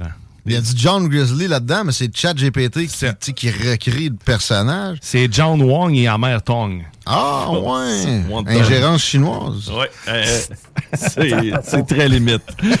c'est très limite. En- Chico, il a pas été capable. Non, mais Chris, ça n'a pas de sens, man. tu sais, genre, tantôt, il fait comme, hey, je vais aller parler de mon roman à Laurent dans la Ah oui? chronique. Je comme, d'autres, tu l'as pas lu, Chris, ton roman. tu sais, come on. Mais c'est pas grave. Je l'ai lu après. Là. Mais allez sur la page des salles des nouvelles, man, le lien. Euh, Il est sur Amazon. Ah oui. Ah, il est sur Amazon, les détectives John et Amer, tu cherches ça, puis c'est le premier en haut. Là. Mais nouveau euh, sur Amazon. Il est combien? 15 Seulement 15 Puis là, toi, le profit là-dedans? C'est 60% des ventes. Mais c'est, ça me coûte 5 par impression. Ben, ça me coûte rien, en fait. là. Ça te coûte 5 Ah, parce que t'as reçu une copie papier, man. Ben ouais, ben les papiers. Puis après ça, après ça, ben c'est, ça me donne 60% du 10 restant. Fait que ça te Le donne reste 10 va en pièces. Chine. Puis le reste, ben, sur Amazon. Bro, Ouais, ça. t'as pas mis ton livre sur Audible? Euh, y es-tu là-dessus? Mais oui. Ah, ben ok. Il a pas fait exprès. Ça pas de voulu. Tu peux, Cool. tu peux maintenant écouter les aventures de John Ben, Hammer. tu viens de me l'apprendre. il, Nice, merci. pouvoir, il va pouvoir consommer quand- son ouvrage. Quand c'est trop long, lire, Facilement. lire une longue œuvre de 40 pages. il y a même pas 40, il y a une quarantaine de pages, mais il y a une vingtaine de pages à la fin qui ça, par contre, faut que je lui donne un recueil de pensées. Là. Voyons, voyons. C'est- Ce n'est que des petits bijoux. Fait que, tu sais, si vous êtes tanné de voir sur les réseaux sociaux des euh, fausses personnalités publiques qui ont, qui ont, qui ont été de justement de penser, tu sais, des fois tu vois une pensée, la Ouais. drogue c'est mal, puis là tu vois une photo de Kurt Cobain. Louise alors, que tu, alors que tu sais très bien que Kurt n'a jamais dit ça. Là. Que, Ouais. mais au moins, Lui. là ça vient de Guillaume slash chat GPT. On est-tu correct? Y a-tu quelqu'un de, de lousse dans la salle, l'autre bord? Euh, ouais, là, T'as un invité, en fait. euh, Ah, OK, OK. Tout va bien. Tout se passe bien. On a un système de, de sécurité très... Euh, on perd, c'est le fun que, que tu le dises. Ouais, est en vacances. Je voudrais une petite pensée de la fin Ouais. du livre à Diane avant qu'on commence. Fais-en une. Euh, OK. L'engagement et l'action sont, la clé- sont les clés pour changer le monde. Et voilà. OK. L'engagement et l'action sont les clés pour changer le monde. Il y a sûrement déjà quelqu'un qui a dit ça. C'est pas, pas euh, chat, qui a- Ouais, mais c'est en lien avec l'histoire. C'est- Ce sont des C'est à vous de pensées décoder tout ça. Ouais. C'est peut-être bon pour la, la, la suite éventuelle parce que tu vas, tu vas sortir une trilogie de ça, Ben j'espère. ouais, ben, justement, c'est marqué à suivre. euh, Ouais, marqué c'est à suivre euh, ici, quelque part. là. Écrit par Guillaume Dionne, mais il l'a pas lu. OK, on, on On- commence. Fait que le quiz, là, ce qui est arrivé, c'est que, inspiré de GPT, parce que c'est GPT qui a fait le quiz. Oh. Fait que j'ai aucune idée où est-ce qu'on s'en va avec les questions? Oh. Fait qu'on va voir ce que ça donne. Donc, c'est Dionne qui a fait le quiz. lui. Non, même pas, parce que... Regarde d'avance pour une fois. Non, Non, c'est ça. pas vu les réponses. il a pas vu les réponses. Je me suis assuré qu'il ne voyait pas les réponses parce que j'ai regardé avec lui. Parce que là, ce que le problème, c'est qu'au début, ChatGPT ne voulait pas donner les réponses. Il voulait pas me spoiler les réponses, c'est ce qu'il m'a dit. Il dit Je ne Oh. veux pas vous spoiler le, le quiz. Ouais, mais bon. là, en même temps, à un moment donné, il faut qu'on les aille. Là. Fait que, euh, fait Si que on là, veut c'est- des points. Fait que là, c'est pour ça que là, on a un bon, on a un choix de réponse comme à l'habitude. Euh, c'est, quoi les équipes? Est-ce qu'on y va encore une fois parce que euh, Chico euh, tire ça vers le haut et Diane tire ça vers le bas ensemble, puis on met RMS avec Guillaume Raté-Côté ou moi, c'est vous autres, les boys? Tu sais, des fois, quand on mettait les bâtons de hockey dans le milieu de la patinoire, là, OK. là, il y avait du monde qui venait de se faire planter. On voulait pas nécessairement refaire les mêmes équipes. On vous rappelle le score de la dernière fois. On avait comme le double. Ouais, c'est ça. Ouais, ben, regarde ce qu'on va faire. RMS avec Diane. Puis euh, les salles, de- les salles, des- Les salles sa- des nouvelles. Les salles des nouvelles ok. ensemble. Cool. Puis euh, Laurent les trouvé ensemble. C'est là qu'on va euh, travailler nos expériences connexes, complémentaires. Ah ouais, non. Petit Guy, on met dans... Tiggy, à chaque fois que vous n'avez personne n'a la bonne réponse, c'est Tiggy qui, euh, a point. qui obtient le point. L'équipe Bon. des Maganés. Bien, y a- lui obtient automatiquement 5 points. C'est comme ça que ça fonctionne. OK. Alors, euh, je vais commencer avec euh, Guillaume Dionne et RMS, parce que j'ai un parti pris, parce que c'est la gang de Laurent Létruant. Alors, quel est le plus grand océan du monde? Alors, vous pouvez, bien sûr, c'est trois points si vous l'avez sans choix de réponse. question, Chat. Deux. Ben, on refélicite ChatGPT. Je peux-tu l'appeler chat, moi? Euh, ouais, chat. Chat. Euh, alors, euh, trois points si vous, avez- vous, prenez- vous, vous n'utilisez pas le choix de réponse. Pacifique. Deux avec le choix de réponse et un avec le. euh, Ouais, tu sais, c'est- c'est clairement l'Atlantique ou le Pacifique. Puis je dirais que le Pacifique, il y a un petit plus d'eau. Il y a un petit plus d'eau. Peut-être La un démarche millimètre. était Ouais, parfaite. c'est- La démarche était parfaite. C'est- Ouais, moi, je dirais avec le Pacifique. OK. L'océan Pacifique. Pacifique. OK. Ouais. Pas de choix de réponse, l'océan Pacifique. C'est une bonne réponse. Yeah. Je tiens, je tiens à préciser dans la démarche, alors que ma question était quel est le plus gros océan? RMS il a dit d'après moi, il y a un petit peu plus d'eau. Ah, il aurait pas être plus grand, mais moins creux. Ouais. Ah ouais, ouais, c'est ça. Ah, OK, c'est bon. Tu le défends alors qu'il est dans l'autre équipe? Oh, oui. Moi, j'essaie de mettre la marde, là. Ça marche pas, là. Pas en tout. Bon, les Ben, de toute façon, s'il avait été si petit que ça, c'est les Japonais qui seraient arrivés ici avant les Européens. Hum. Oh, tabarouette.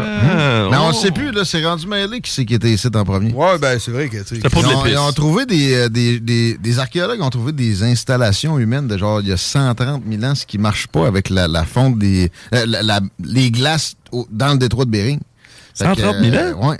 Quand même. Il y a, il y a beaucoup de, de doutes qui se sèment en ce sens récemment. Ben, parlant de euh, glace, les gars, les salles, quelle est la plus grande chaîne de montagnes du monde? Euh, L'Himalaya, Chico? I guess, là. Sinon, il y a les- la, la plus grande, la plus longue. Andes, ouais, Est-ce le- que c'est la plus haute, la plus longue, Ouais. la plus. J'ai dit la plus grande.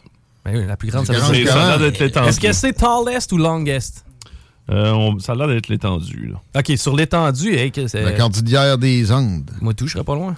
Ça part de genre du Mexique, puis ça, Ça se monte jusqu'à la jusqu'en plus grande. Fait que d'après moi, un- moi, je dis que c'est un mélange d'é- d'étendue. Non, la cordillère des Andes, c'est c'est pas les Rocheuses, ça? C'est ça? Non, non, non. C'est pas c'est sûr que c'est pas les Rocheuses. T'sais, normalement, on dit l'Himalaya, là. C'est pas le Mont-Royal? Non, je dis n'importe quoi, moi. Je vais juste essayer de dire de la merde. Hi, I'm Daniel, founder of Pretty Litter. Cats and cat owners deserve better than any old fashioned litter. That's why I teamed up with scientists and veterinarians to create Pretty Litter. Its innovative crystal formula has superior odor control and weighs up to 80% less than clay litter. Pretty Litter even monitors health by changing colors to help detect early signs of potential illness. It's the world's smartest kitty litter. Go to prettylitter.com and use code ACAST for 20% off your first order and a free cat toy. Terms and conditions apply. See site for details. There's never been a faster or easier way to start your weight loss journey than with PlushCare. PlushCare accepts most insurance plans and gives you online access to board-certified physicians who can prescribe FDA-approved weight loss medications like Wigovi and Zepbound for those who qualify. Take charge of your health and speak with a board-certified physician about a weight loss plan that's right for you. Get started today at plushcare.com slash weight loss. That's plushcare.com slash weight loss. plushcare.com slash weight loss. Ben, L'Himalaya, ça, c'est partout avec les, euh, les charpés. là. Oh! Ouais, euh, des Sherpas. Sherpas, effectivement, ceux qui, euh, Ceux qui qui accompagnent, quand ceux qui accompagnent les touristes là. et qui redescendent ces mêmes touristes décédés. Euh, Ça, c'était mon, ça, c'était mon groupe de la semaine passée. Du temps Ouais, salut pendant qu'on monte. C'est ça.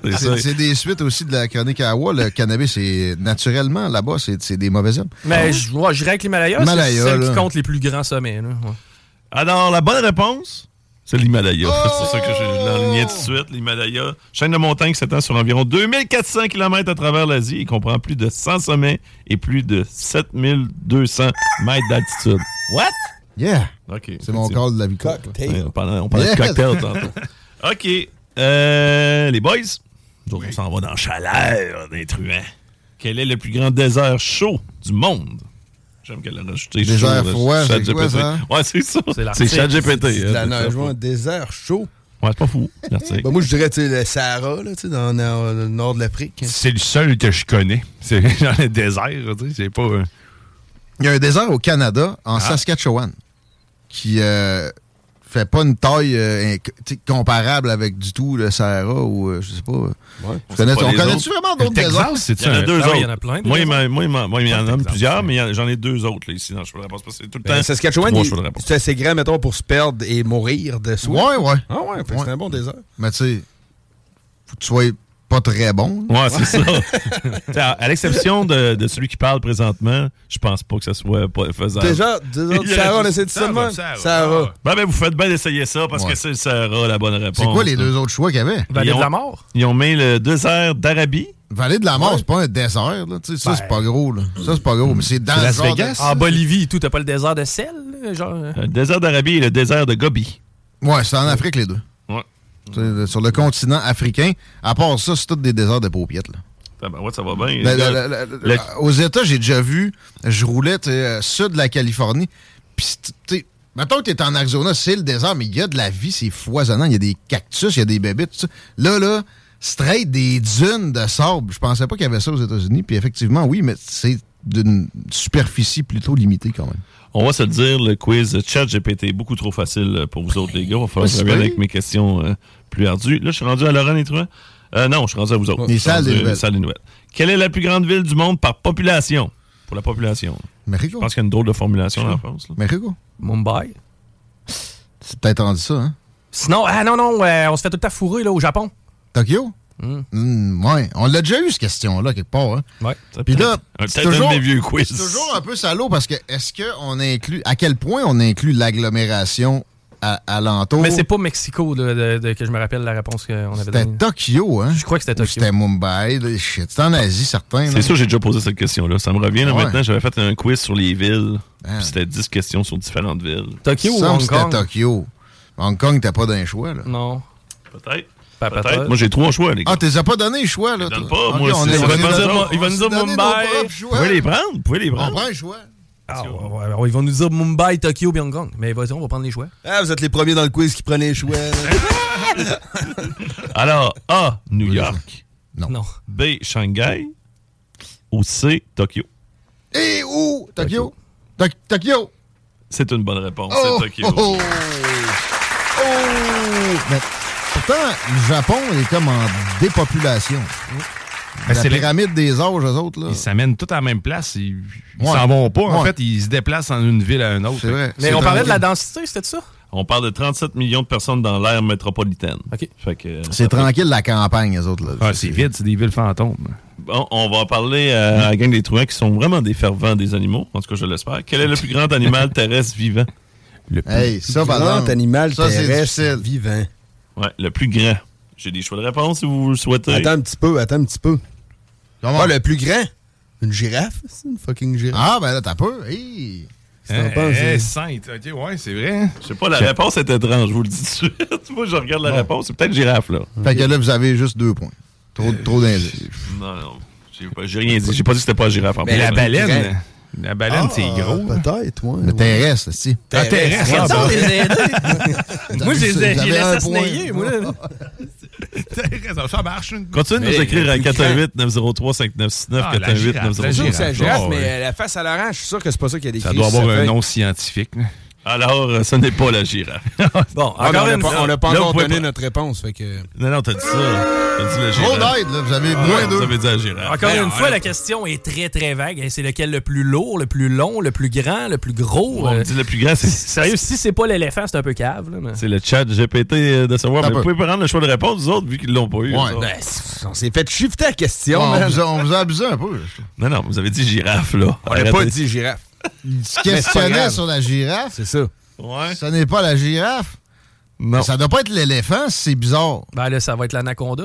tu sais, Terrestre. C'est un reptile, c'est pas un mammifère. Mais, Euh, répète la question comme il faut avant de donner le choix. mon, blanc. Quel est le plus grand animal terrestre vivant? Moi, oh, je animal, il a jamais parlé de mammifère. OK, animal. terrestre, mais terrestre, ça veut-tu dire qu'il est sur la planète ou ça veut dire qu'il foule le sol? Dans l'idée que ChatGPT, il y a des raccourcis, là. On a juste à voir dans le livre, l'excellent livre, comment ça s'appelle déjà donc? Les aventures des détectives Johnny Hammer. Mais tu sais, ChatGPT est une intelligence pas- artificielle de langage hein, aussi. C'est pas, c'est pas un scientifique. là. Ouais, c'est ça, c'est pas Le sperm whale. J'aime toujours ça dire le sperm whale. C'est vraiment ça, mais c'est pas si gros. Quel est le plus grand animal terrestre? Terrestre, il est pas dans l'eau. OK, fait que... Ouais, choix de réponse. Ouais, choix de réponse. Alors, A, l'éléphant africain. B, le, rhinocéros- le rhinocéros blanc. Ou C, la girafe? Ben là, c'est l'éléphant. Parce que l'éléphant indien, je sais, il est plus petit. Bon, ben, c'est l'éléphant africain, sans aucun L'éléphant doute. africain. Bonne réponse. Oh oui! La girafe, au moins, était des choix de réponse. Non, non, mais tu sais, il aurait dû marquer quel animal terrestre a le plus gros cul. Là, ça aurait été l'éléphant. Non, je connais des madames. Oh, fais attention. fais attention à ce que tu dis. C'est pas d'endroit. Non. OK. Euh, nous autres, euh, les salles, quelle est la plus grande île du monde? La plus grande île du monde. Euh, Est-ce que c'est considéré comme une île? Ben, c'est un continent. Non, oui, non. Le continent océanien qui inclut la Nouvelle-Zélande Ouais. et l'Australie est une île. Donc, tu y vas pour euh, l'Australie, c'est Si ça qu'on dit? sérieux, si tu me sors l'article, je te jure, je serais pas content. Ouais, on se bat. OK. Alors, euh, l'Australie, c'est une mauvaise réponse. Hey! Le- Mais c'est une bonne réponse, par exemple, man. Moi, je suis d'accord avec ta réponse, man. Non, non. Euh, là, les gars, est-ce que vous voulez un choix de réponse ou vous voulez Euh, juste ben vous ouais, euh, ouais, on, le numéro on prend la même réponse. si on, le numéro 2 alors à avoir trouvé? Ah ouais, c'est ça. Tiggy, la tête, euh, il est dans notre équipe. Il est un truand, lui. C'est un truand, ça, Tiggy, là. Euh, fait que je vous donne-tu le choix de réponse ou vous ouais, essayez moi, je quoi? la réponse. on. OK. Parce que le pire, c'est que j'aurais pu vous donner trois points pareil parce que je vous le dis tout de suite. Mais attendons un peu, tu sais, c'est quoi qu'il y a de gros sur une carte? Il y a le Mais le Japon, en Groenland. fait, le Japon, c'est une île. C'est tout petit. Le ouais, Madagascar. Le Groenland, ça, c'est c'est gros. C'est une carte qui a l'air plus gros que l'Australie. C'est une île. Euh, oui. L'île au génie. J'aime pas. Terre-Neuve est fucking ça. huge aussi. Qui ça? Terre-Neuve, c'est quand même huge. Ouais. Ok, Ben ouais, mais à la limite, tous les continents sont des îles. Non, un continent peut pas être considéré comme une île. Donc, euh, c'est pour ça que L'Australie n'est point un continent. Non, c'est ça, l'Australie, c'est ça la bonne réponse, mais OK, garde, pas de choix de Ouais, réponse, le Groenland. Non, la plus grande île du monde. Tout y va avec Groenland? Ouais. Ben, c'est la bonne réponse, mon Oh, chum! Et je te donne trois points quand même. Impressive. arctique a une superficie d'environ 2,16 millions de kilomètres carrés, soit près de trois fois la taille du Texas. Alors, c'est le Groenland, mon chum. Là, le temps a filé déjà. On a un invité qui est arrivé. Euh, il te reste combien de questions, tu penses? Eh ben, ce que je vais faire, c'est que je vais en poser une dernière, parce que vous avez le même score. C'est 9 ben à non. 9. C'est la prolongation? C'est la prolongation. Alors, la première équipe qui répond. OK? Pas Il y a juste besoin. moi qui ai un buzzer. Ouais, mais c'est ça. Mais, là, Ouais, mais moi, je buzz pas, puis je réponds. Ah, ben, OK. regarde, il y a une- cloche ici, OK? Mais euh, mettez-la là. On va essayer de pas tout dépointer. Je vais coller ma bouche au micro, mon, mon- ça va être plus rapide.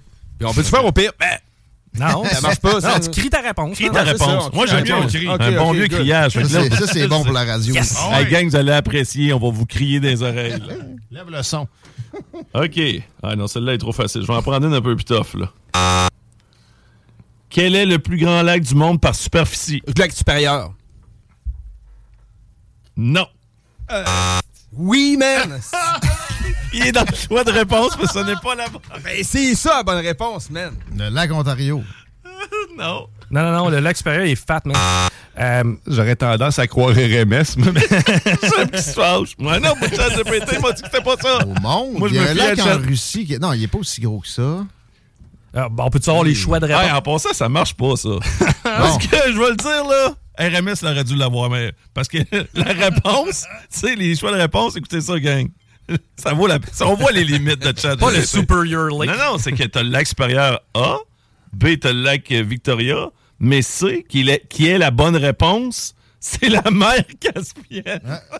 c'est pas a un lac, tabarnak. Ben, attends, attends, attends, attends, attends. La mer Caspienne, c'est pas un Ah, lac, Des ça? fois, il y a des appellations comme ça, tu sais. qui- Un fleuve. Ah, considéré comme un lac. Ils disent la mer Caspienne. Ah, ben, comme tu peux voir, ça n'a pas fait de gagnant. On continue. On va en faire un autre. ouais. OK, vite, vite, vite. OK, êtes-vous prêts? N'oubliez Oui. pas, on crée la réponse. Yeah. Fait que, encore une fois, pour les auditeurs et auditrices, on s'excuse. Ça, c'est ça, c'est la bonne réponse. Ça, c'est sûr. là. Quel est le pays le plus grand du monde par superficie? Russie, ouais. C'est RMS qui Euh, l'a ouais, en premier. euh, J'ai ouais, pas le choix de le donner. Les truands l'emportent.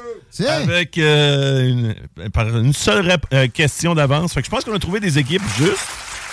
Il n'y a pas eu trop de hang, sauf à l'endroit du quiz concocté par ChatGPT. là, tu vois, man, on peut même pas se plaindre à quelqu'un.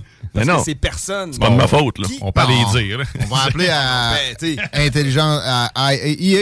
Ouais, l'intelligence artificielle, moi, mais j'ai pas envie qu'elle se fâche, moi. J'arrête pas de vous le dire. Hein? Vous devriez avoir vu iRobot, puis Terminator, puis tout.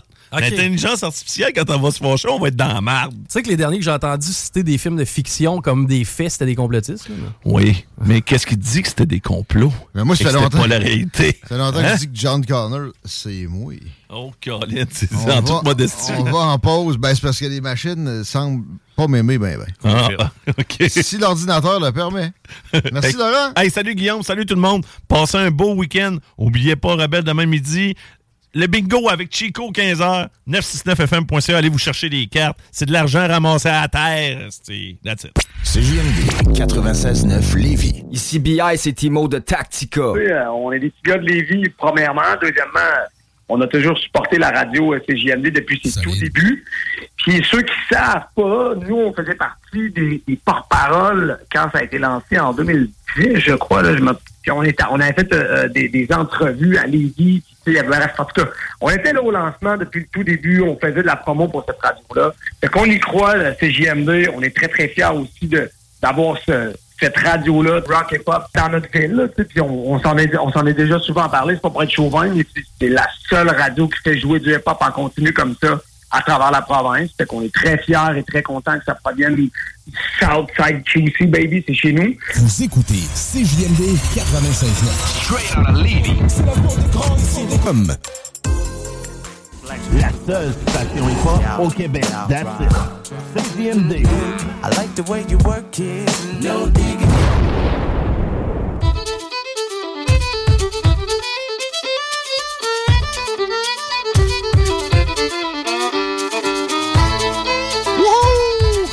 C'est jeudi, 16h36 dans le retour. C'est le temps des sucres, on a des suggestions différentes.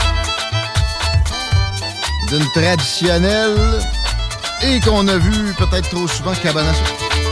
Entre autres. Dans les prochaines minutes, dans les salles des nouvelles, le temps qu'on s'installe, Chico nous dise que ça va mal sur de la capitale.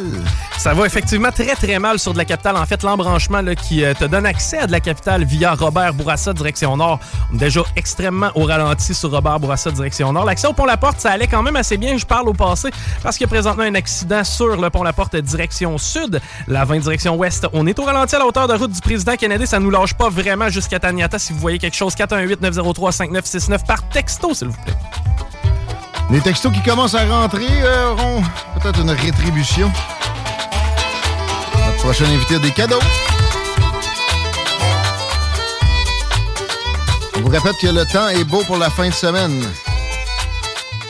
Restez là parce que la suggestion, vous attendez pas à ça. On a un erratum euh, pour le quiz, ça a l'air? Ouais. On a gagné. On a gagné. Euh, faut, annoncer à tout le monde qu'on les a induits en erreur. La plus grosse île, eh bien, c'est l'Australie et non le Groenland. D'ailleurs, la personne qui avait texté le Groenland, tiens toi. OK. On fait du, du Lévisien parce qu'on a Nathalie McIsaac du Vignoble Ricaneux qui est avec nous autres. On va avoir du fun avec ça. Euh, salut Nathalie, merci d'être là. Salut, merci de l'invitation. Est-ce que je me. Est-ce que c'est juste. On dit vignoble ricaneux ou c'est le ricaneux parce que c'est plus complet que simplement ce qu'on entend par vignoble dans On dit plus le ricaneux parce que vignoble dans la tête des gens, c'est pour le raisin, même si on fait du vin avec autre chose que du raisin, c'est-à-dire des petits fruits. Puis c'est tranquille dans la semaine de relâche d'habitude d'un vignoble. Là, il y, a- il y a plein d'activités en ce moment au ricaneux parce que c'est le 35e anniversaire. Avant qu'on en parle de cette variété-là, euh, ben là, si vous êtes pressé, allez sur le site en attendant. Je, vous tiens en haleine, mais je veux qu'on fasse un peu d'histoire. là. 35 ans pour le ricaneux. Comment ça, ça a commencé? Euh, Peux-tu nous, faire part un peu de- des débuts? En fait, moi, je suis la deuxième génération, donc c'est mes parents qui ont commencé ça. Euh, mon père faisait à la maison des, liqueurs, des alcools avec les petits fruits qu'il trouvait sur la terre.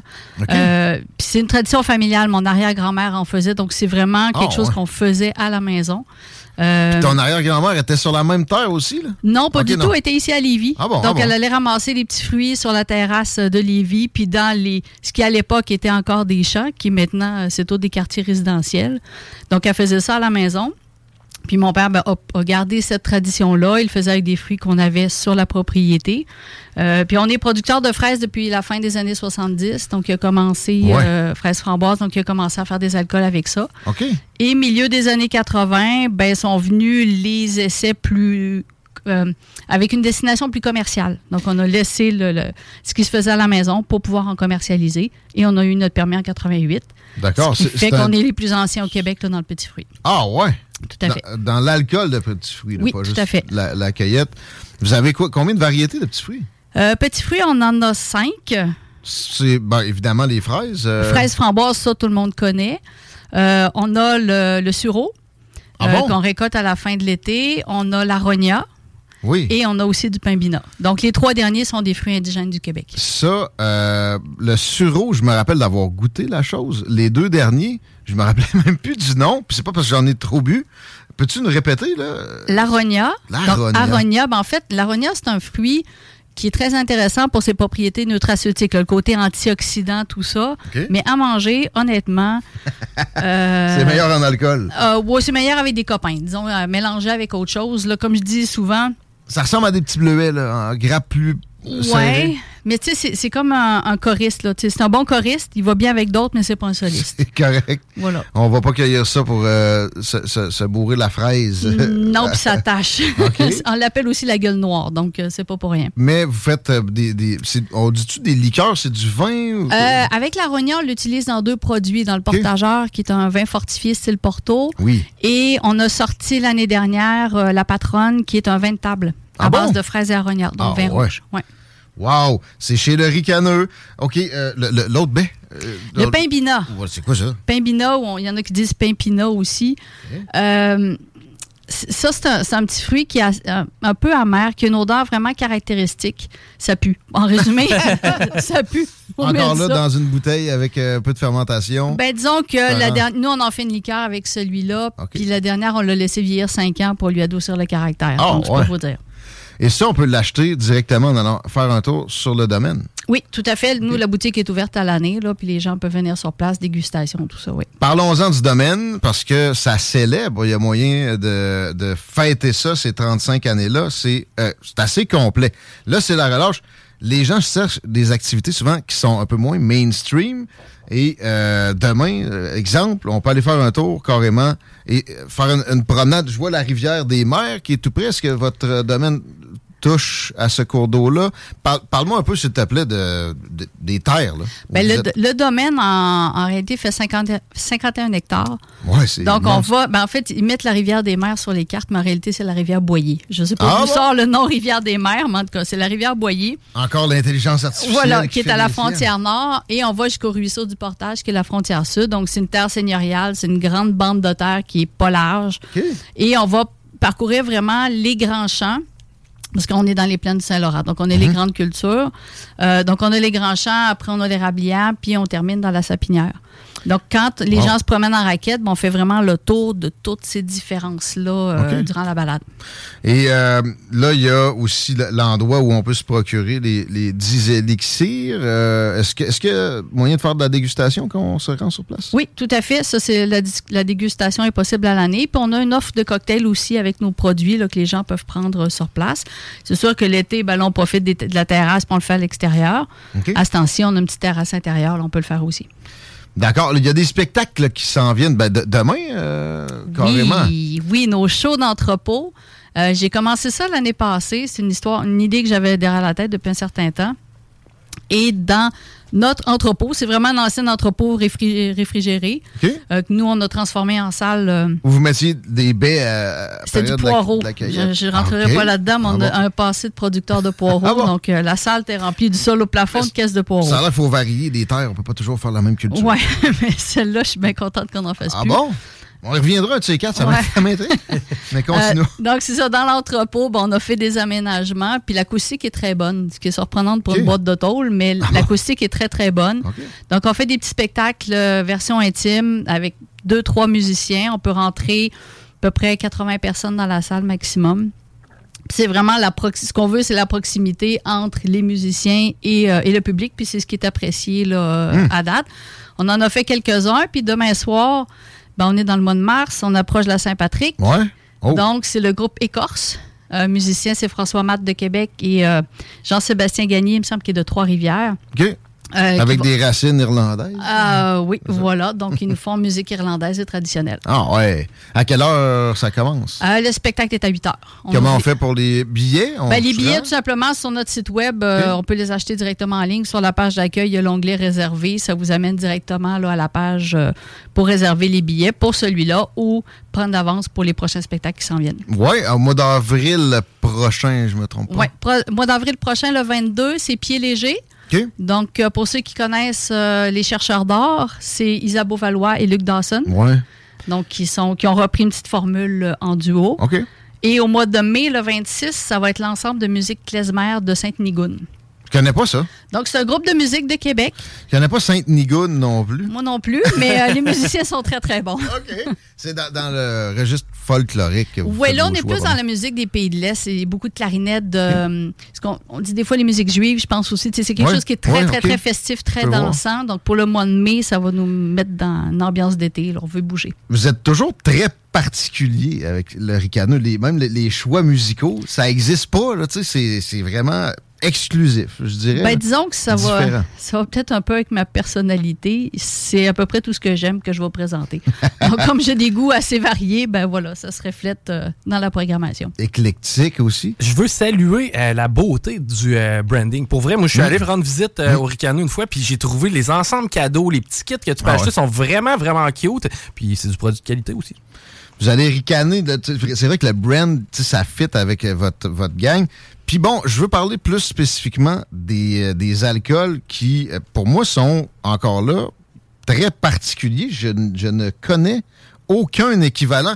Il y en a, il y en a quoi, 6, 7 présentement disponibles? Euh, on en a sept sur le marché. Actuellement, j'en ai cinq de disponibles parce qu'il y en a deux qui sont en rupture de stock. Mais parlons des, disponibles. Mais je vois que ça varie aussi. Alors, on va faire un tour régulièrement, puis on peut, on peut s'approvisionner, puis renouveler des stocks, puis en, créer des nouveaux. Mais là, ouais. Euh, moi, j'ai euh, consommé le, vin de fraise pendant le temps des fêtes. Le, ben, le ricaneux, en fait, qui est fraise et framboise. Fraise et framboise. C'est l'original. Ça, c'est le, gros vendeur, j'ai l'impression. Ben, disons, comme on a des variétés, euh, des, des, produits différents euh, qui rentrent dans différents créneaux, ben, suivant les tendances, ben, il y a des années où c'est le ricaneux qui sort bien, comme en ce moment. Ouais. Et on a eu de très, très bonnes années avec le portageur qui est le Porto parce que la mode était au Porto. Ah bon? Ouais. Donc, c'est ça, ça varie. Mais effectivement, le ricaneux, en ce moment, euh, ça va bien. Ça sort le portageur euh, Porto avec euh, le l'aronia, c'est bien oui, ça. Portageur, il y a quatre petits ben, il y a en fait il y a nos quatre petits fruits principaux. Tout est dedans. Fraises, framboises, sureau, aronia et l'érable aussi. Ah ouais? On est dans le mois de mars, c'est le temps des sucres, on est thématique. Wow. Il nous en reste trop à traiter, puis je trouve ça important parce que, je répète, bon, on est l'alternative radio, c'est des, des alternatives très intéressantes. Euh, où tu, où tu souhaites? Ben, si je continue à la suite, on a le patriarche, en fait, qui est euh, le grand frère du ricano. Donc, le ricano, c'est un vin de fraises et framboises très jeune. On a la fraîcheur du fruit. Le patriarche, on l'a laissé vieillir 15 ans. Oh. Donc, on va chercher complètement d'autres oh. arômes. Il y a une petite note de chaleur de whisky, oh, une note boisée, finale de noix. Donc, très, très différent. Ça, c'est un produit plus de dégustation. Et les deux derniers, la crème de framboise, ça, c'est de la framboise hmm. liquide. Je veux dire, c'est pour ah les cocktails, c'est extraordinaire. Euh, et le sureau, donc là, hmm. encore là, le fruit, euh, le fruit moins connu. Euh, la crème de sureau, on va chercher un côté plus torréfié, ce qui est café chocolat noir. Ah ouais. Donc, c'est aussi très gourmand, là, plein d'idées cocktails avec ça. C'est sûr que ça fait dessert, mais ça peut se manger le, vin, framboise et fraises, entre autres, au repas, pas de problème. ben, plus en apéro. Plus en apéro quand même, parce qu'à entre 16 et 17% d'alcool, ah. Disons que le, repas va être euh, joyeux. OK. Euh, est-ce que c'est disponible à, la SAQ ou faut aller au Ricano? On a été. Euh, nos produits ont été disponibles à la SAQ pendant 16 ans. Vous avez arrêté ça? On a arrêté parce qu'à un moment donné, on s'est dit on va travailler pour nous plutôt que pour l'État. On va préférer garder les sous dans nos poches. Pas la première fois que j'entends que c'est pas, c'est pas le- la joie incarnée de Non, c'est un beau réseau de distribution, mais qui coûte quand même cher. Donc, si on Ouais. est gros, qu'on a du volume, c'est intéressant. Mm. Mais comme nous, on est petit avec peu de volume, on a choisi de laisser tomber. Donc, c'est disponible chez nous à la boutique, évidemment. Puis, on a quelques points de vente là, qui sont indiqués sur notre site Web. Puis est-ce qu'il y a moyen de commander, euh, mettons, parce qu'on a des auditeurs de partout au Québec, là, quelqu'un qui est en Estrie, il voudrait se faire venir une caisse, c'est possible? Oui, via la boutique en ligne, c'est possible. Bon. Très bien. Euh, merci, Nathalie Mekaisac. C'est vraiment très apprécié. On se laisse sur un concours, euh, 88 903 5969, texté ricaneux. Et on va donner, J'offrirai une paire de billets pour le spectacle des Corses de demain soir à 20h. et voilà, simple comme texté au 88 903 5969. 16h49, on se reparle, Nathalie, parce que c'est c'est bien le fun. Puis peut-être qu'on se verra demain, d'ailleurs. On s'arrête quelques instants. Vous écoutez les salles des nouvelles, plein de belles affaires supplémentaires. Au retour, Armand pour Ashraf, d'ailleurs, entre autres. Puis on parle aussi avec un propriétaire de concessionnaire Lamborghini au cours des euh, prochaines minutes. Avec deux néophytes comme moi et Chico, ça, ça risque d'être... Ah, ça va être intéressant. On va Ouais. apprendre, en tout cas. On va, on va parler d'automobile. Entre autres, c'est les salles. On revient. Vous êtes à l'écoute 96.9, l'alternative radio 96.9. Talk, rock, Signe.ca. CJMD 96.9. Téléchargez l'application Google Play et Apple Store. L'alternative radio. Tu veux de l'extra cash dans ta vie? Bingo! Tous les dimanches 15h, plus de 40 points de vente dans la région. Le bingo le plus fou du monde! Rentrant Sud-Est, Saint-Charles-de-Bellechasse. CJMD. Beyond irrévérencieux.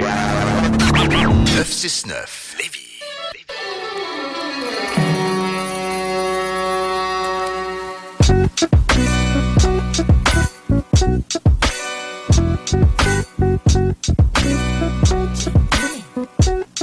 Ouais, je. Je filerais pour un, un ricaneux. Je disais ça d'onde. Leur vin fraises et framboises le plus populaire. Tu t'attends. Tu t'attends pas à ce, degré d'équilibre-là, de, de quoi que ce soit. C'est la perfection. Moi, je. J'en démarre pas. C'est des meilleures choses de produits locaux, toutes catégories confondues, que j'ai pu goûter. J'aime les produits locaux à plein. Le ricaneux! Allez faire un tour, allez vous procurer vos bouteilles, mais là, on vient de comprendre qu'il y a du stock à plein à faire pour la relâche. C'est une destination relax. Demain, il y a un spectacle du folklore. Félicitations aux gagnants. On n'a pas encore revenu avec son nom, mais ouais, 88 903 5969. Textez-nous pour d'autres choses parce que le prix est attribué. 16h56. Attribution des euh, lots chanceux pour la circulation. C'est encore problématique, ça va en direction ouest sur de la capitale, c'est pas mal. Ben oui, c'est encore le bordel. Sur euh, de la capitale, en fait, ça s'est même étendu sur Robert Bourassa. Ah, ça vient d'apparaître, accident dans le secteur. Donc, il y a un accident sur Robert Bourassa, direction nord, ce qui fait en sorte que ça, ça retarde à peu près tout le monde. Et ce, jusqu'au cégep, la capitale, ben oui, c'est l'OD, évidemment. Et euh, le pont, euh, je t'avais parlé d'un accident un peu plus tôt, c'est déjà nettoyé. Il n'y a pas eu tellement d'impact. Donc, pour ceux et celles qui veulent venir nous rejoindre, ça arrive sud, ça va bien? L'avant aussi, ça commence à s'éclaircir, donc on voit le bout. J'ai une euh, manchette à apporter à votre connaissance. Ça va comme suit. Des postes de police chinois au Québec, possiblement. No shit! Vous êtes sérieux? Ben oui, il y en a. Le gouvernement communiste chinois contrôle sa diaspora comme on n'a pas vu depuis très longtemps. Mettons que le dernier équivalent, c'est l'URSS. Et j'ai pas plus de choses à dire sur la question, qui est presque une éclipse médiatique. Aujourd'hui, on est l'alternative radio. On se, on se jette pas dans ce genre de choses-là. On va se jeter dans ce que Chico voulait m'apporter. Euh, T'as commencé à me le compter hors d'onde, mais on faisait de la bonne radio hors d'onde. Fait que commençons donc, puis je suis bien curieux d'avoir la suite. Je t'écoute. Je te déballe la patente. Laurent Turcot, c'est, euh, tu me dis, donc que c'était pas un nom que tu connaissais. C'est un YouTuber québécois qui est assez connu. Tu exemple, Victoria Charlton, qu'on connaît euh, d'ailleurs, qui contribue avec Marie. Lui, il se spécialise dans l'histoire et les faits historiques. Ok? Euh, dernièrement, je t'avais jasé de la guerre de sécession, puis j'avais, je t'avais dit, genre, que j'avais commencé à suivre un YouTuber. Eh bien, il s'agissait de Laurent Turcot. Il s'agit de ce gars-là. C'est lui qui m'a expliqué la guerre de sécession aux États-Unis, qui m'a fasciné dernièrement. Ah, et le gars est vraiment sharp. C'est un super bon raconteur. Par contre, on apprend qu'il omet de citer, euh, de citer certaines sources lorsqu'il fait euh, ses euh, capsules. Il est d'ailleurs du côté de Radio-Canada là, maintenant, Laurent Turcot. En ce moment, il s'explique à, Radio-Canada, c'est ça que tu veux me dire? Ben, il s'explique. Lui, ce qu'il dit, c'est que ça a été omis de façon involontaire. Par contre, ça, c'est arrivé hier. Hier, se fait traiter de, de, de, copieur. Il sort pour justement dire, écoutez, à travers tout ce qu'on me reproche, non, voici, met les cartes sur table. Par contre, c'est lors de d'autres chroniques qu'il aurait utilisé, euh, en fin de compte, la traduction de certaines vidéos pour euh, lui-même composer ses vidéos d'histoire. Donc, lui a été chercher du contenu en anglais, selon les euh, allégations du journaliste. Il l'a traduit avec le traducteur de YouTube et par la suite, eh bien, il l'a retranscrit pour nous le re-raconter sans inscrire toutes les sources.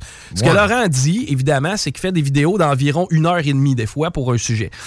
Est-ce qu'il met toutes les sources? Bien souvent, non, mais encore là, comme il dit, il met les plus importantes et les, moins importantes, mais c'est vraiment une bataille là, qui semble être en cours présentement sur les réseaux sociaux entre ceux qui l'accusent de plagiat et euh, ceux qui le défendent. Euh, parce qu'à un moment donné, l'histoire, c'est l'histoire. la guerre de sécession, c'est du fait. C'est que quand même que tu me nommes pas qui me l'a dit, je veux dire, ouvre n'importe quel livre d'histoire, la bataille va être gagnée par le même bord. Ouais. Puis là, tu sais, c'est ça, c'est sûr que si il plagie un vidéo YouTube parfaitement équivalent en anglais, mais c'est ça. Il fait les mêmes tourneurs. Exact, c'est ça. Le problème, ce qu'on lui, euh, ce qu'on lui allègue, c'est vraiment d'avoir pris le texte du vidéo et de l'avoir vraiment très peu modifié pour leur shoot. Ben, c'est très loin d'être glorieux. J'ai l'impression que ça lui nuira pas. Au Québec, on est très fort sur des, simples traductions qui deviennent des succès. Puis, c'est quoi? Salut les Classel 2.0. Moi, je trouve que c'est de valeur parce que le gars offre un contenu vraiment intéressant,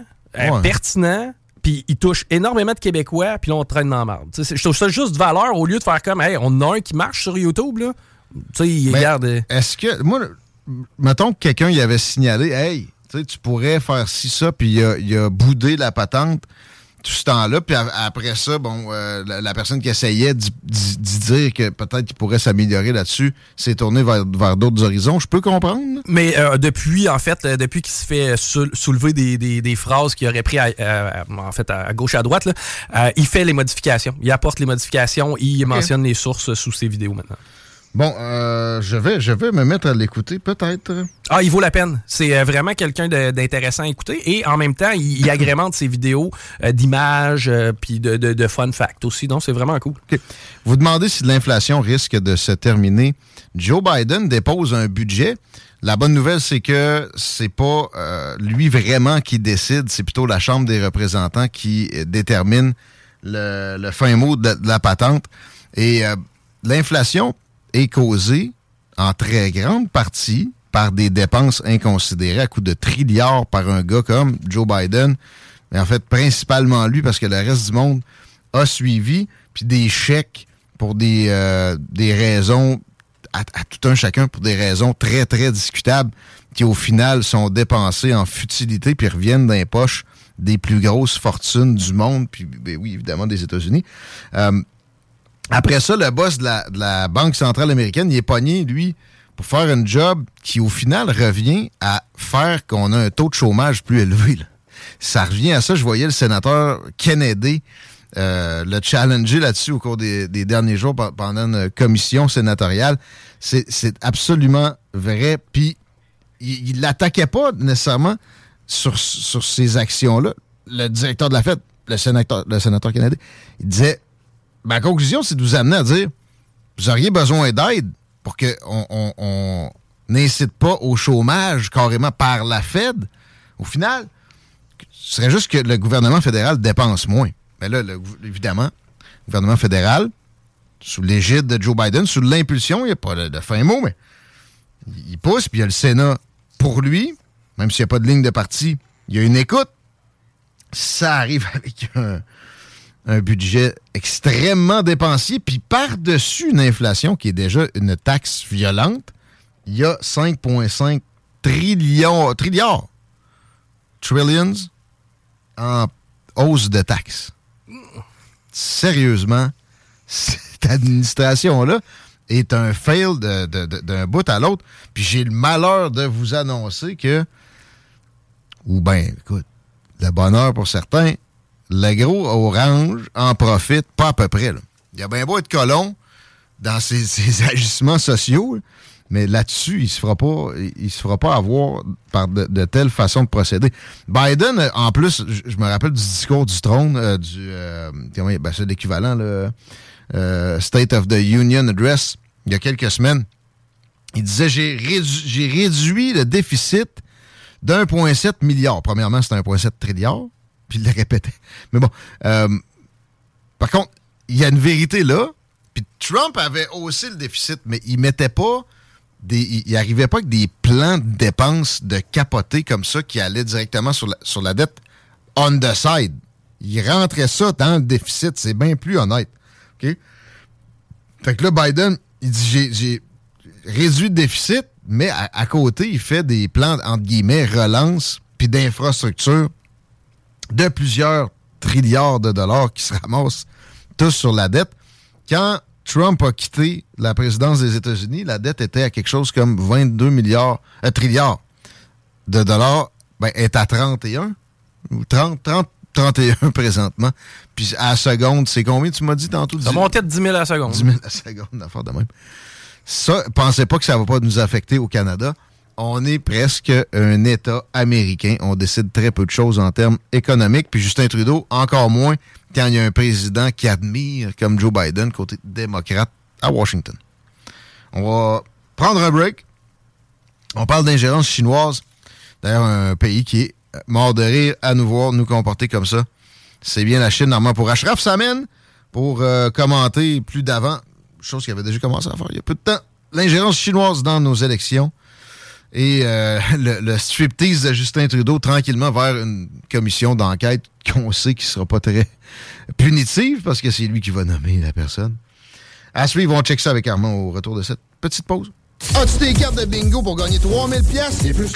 C'est quoi, t'aimes ça, l'inflation? Non! 969fm.ca, section bingo. La carte des points de vente est là. On donne plein de prix de participation. Plus facile, fun. Le bingo le plus fou du monde! Entre en Sud-Est, Saint-Charles-de-Bellechasse. 18 ans et plus. Sexualité. Non! Juste pas pour les doux.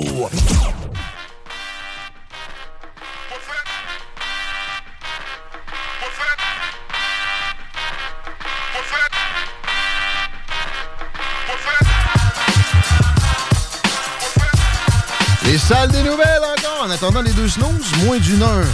Marcus et Alex vont être dans vos cerveaux puis vos oreilles. Ils sont déjà dans la station en préparation, mes amis. La météo est sympathique pour la fin de la relâche, pas à peu près. Elle l'a été tout au long. Merci au réchauffement climatique printemps hâtif 2 degrés. Moins 5 pour la nuit. Pas de précipitation à l'horizon avant lundi, toi chose.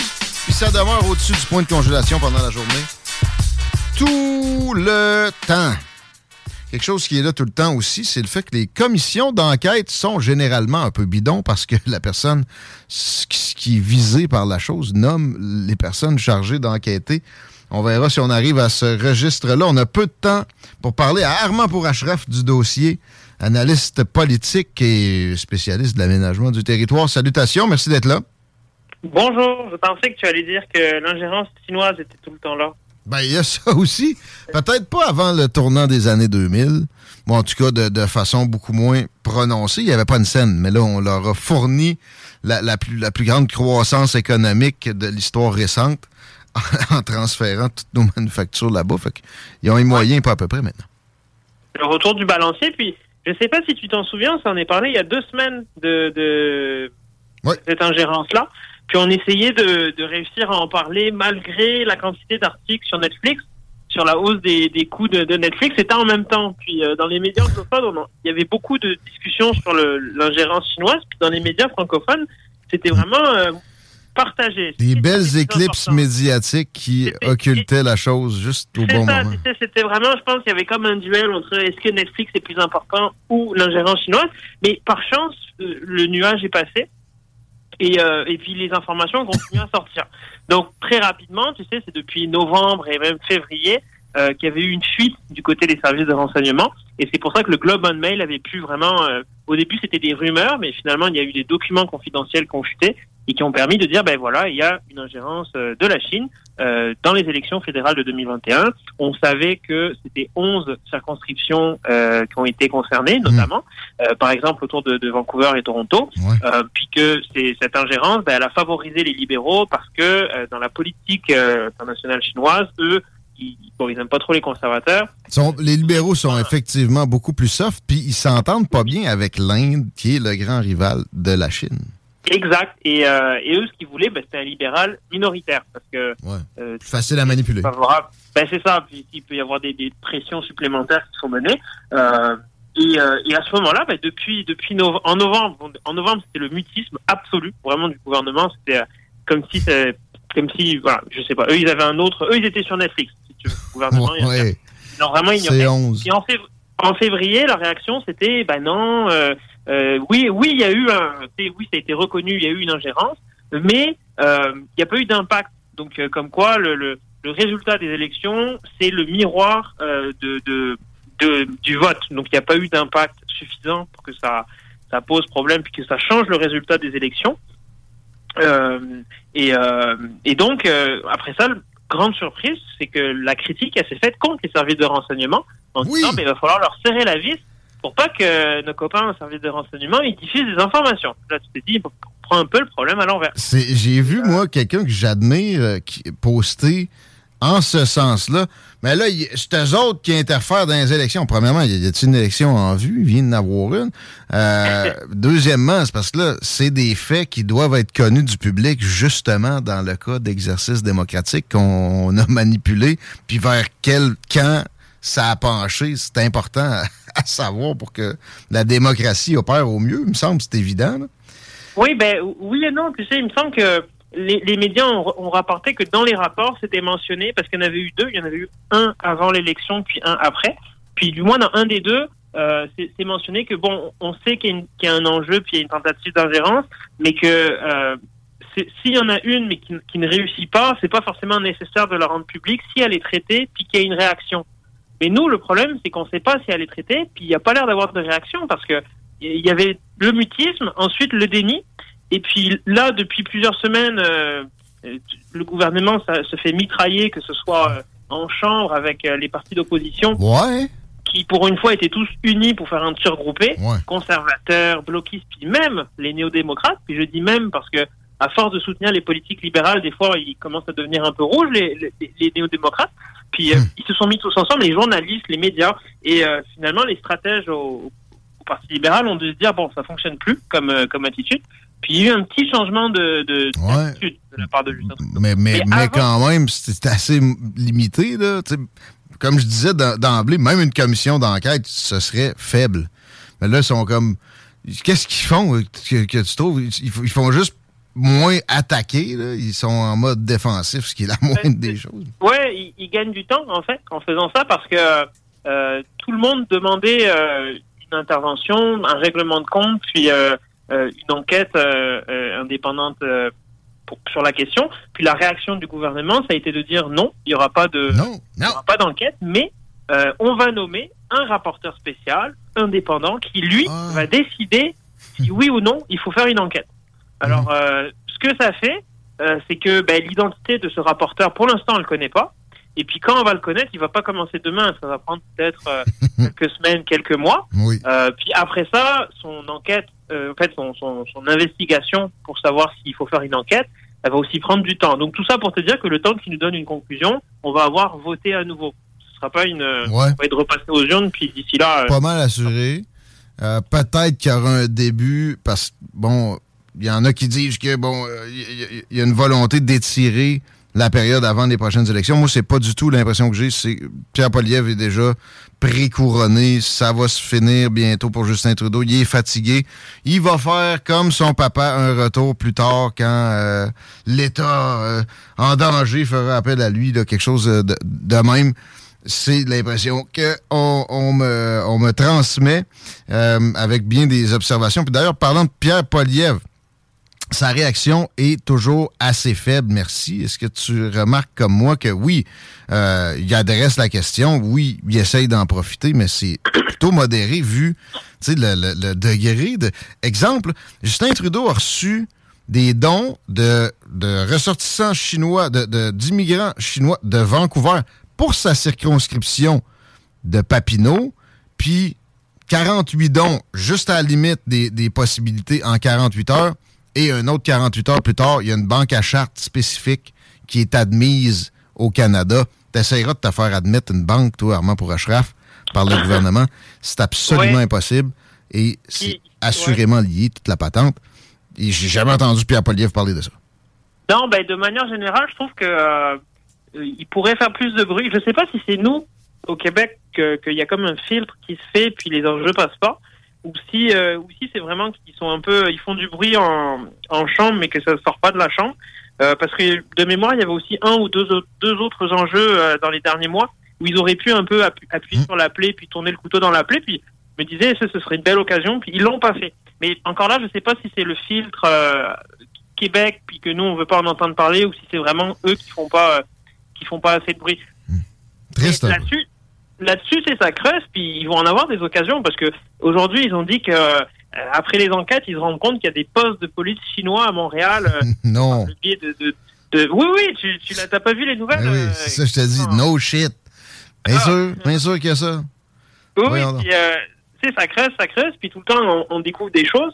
Et cette ingérence, tu sais, des fois, on, se demande ben, comment fait un État pour ben, pour, pour intervenir dans un pays. Tu, tu l'as mentionné tout à l'heure, c'est des dons, c'est peut-être on pense que le consulat, par le biais de, ses employés, a pu faire des dons, euh, puis c'est discret parce que tu dépasses pas la limite, puis c'est peut-être moins surveillé, puis ça permet de soutenir des candidats ou même en faisant des, campagnes de communication sur, euh, on parlait de TikTok euh, mmh. un peu en vengeance, mmh. mais il y en a d'autres où ils vont, vont chercher la diaspora, puis ça, ça a des interventions. Puis la Chine a beaucoup d'intérêt au Canada, que ce soit nos ressources minières, que ce soit nos relations avec les États-Unis. On est un peu on est un peu des clients de choix pour faire ce genre d'intervention. Pensons à Wang Mengzhou, je pense, la, des patronnes de Huawei que les États-Unis voulaient, qu'on a gardé. Puis finalement, on l'a retourné sans jamais la, passer aux États-Unis. Non, non, non. Ça, ça, ça, a bloqué pendant longtemps. Puis ça, je pense, c'est l'exemple parfait. Euh, que le, tu sais, ça arrange, ça les arrange que nous on n'écoute pas les Américains puis qu'on qu'on frite un peu les tensions. Ça fait, ça fait pleinement leur affaire. By the way, c'est seulement certains conservateurs que les Chinois espèrent ne pas voir. au pouvoir, la différence serait plutôt mineure. Euh, j'ai vu, moi, récemment, Pierre Poliev avec un costume. Il n'y a pas de reprocher ça à, Justin Trudeau. Un costume à la chinoise, chanter une, chanson bien connue, euh, anglaise, avec euh, des, mots en chinois. Euh, il, est en mode séduction pour cette communauté-là, à plein, lui aussi. la chinoise euh, comme un vêtement traditionnel? Ouais, tu sais, c'est pas la fin du monde, mais je veux dire, il, est en mode séduction par communauté et c'est des calculs électoraux bien plus que autres euh, principes qui guident ses actions présentement. Fait qu'il faut pas s'attendre à ce que, de toute façon, une fois au pouvoir, il y ait vraiment des, des changements drastiques d'attitude face à ce pays-là qui a des tentacules partout, jusque aussi au Parti conservateur chez nous. Armand pour Ashraf, merci. Bonne fin de semaine, mon ami. Merci à vous aussi. C'est toujours un, plaisir de te parler. 17h18, on s'arrête de ce pas, puis on parle à quelqu'un qui connaît les Lamborghini sur le bout de ses doigts. Il va nous apprendre des affaires. On parle du salon de l'auto, évidemment, parce qu'il est sur place. On, retrouve Bernard Durand de Lamborghini Montréal au retour pour la finale du show. Vous écoutez des salles? C'est JMD, c'est là que ça se passe. Comme. C'est JMD, l'alternative radio.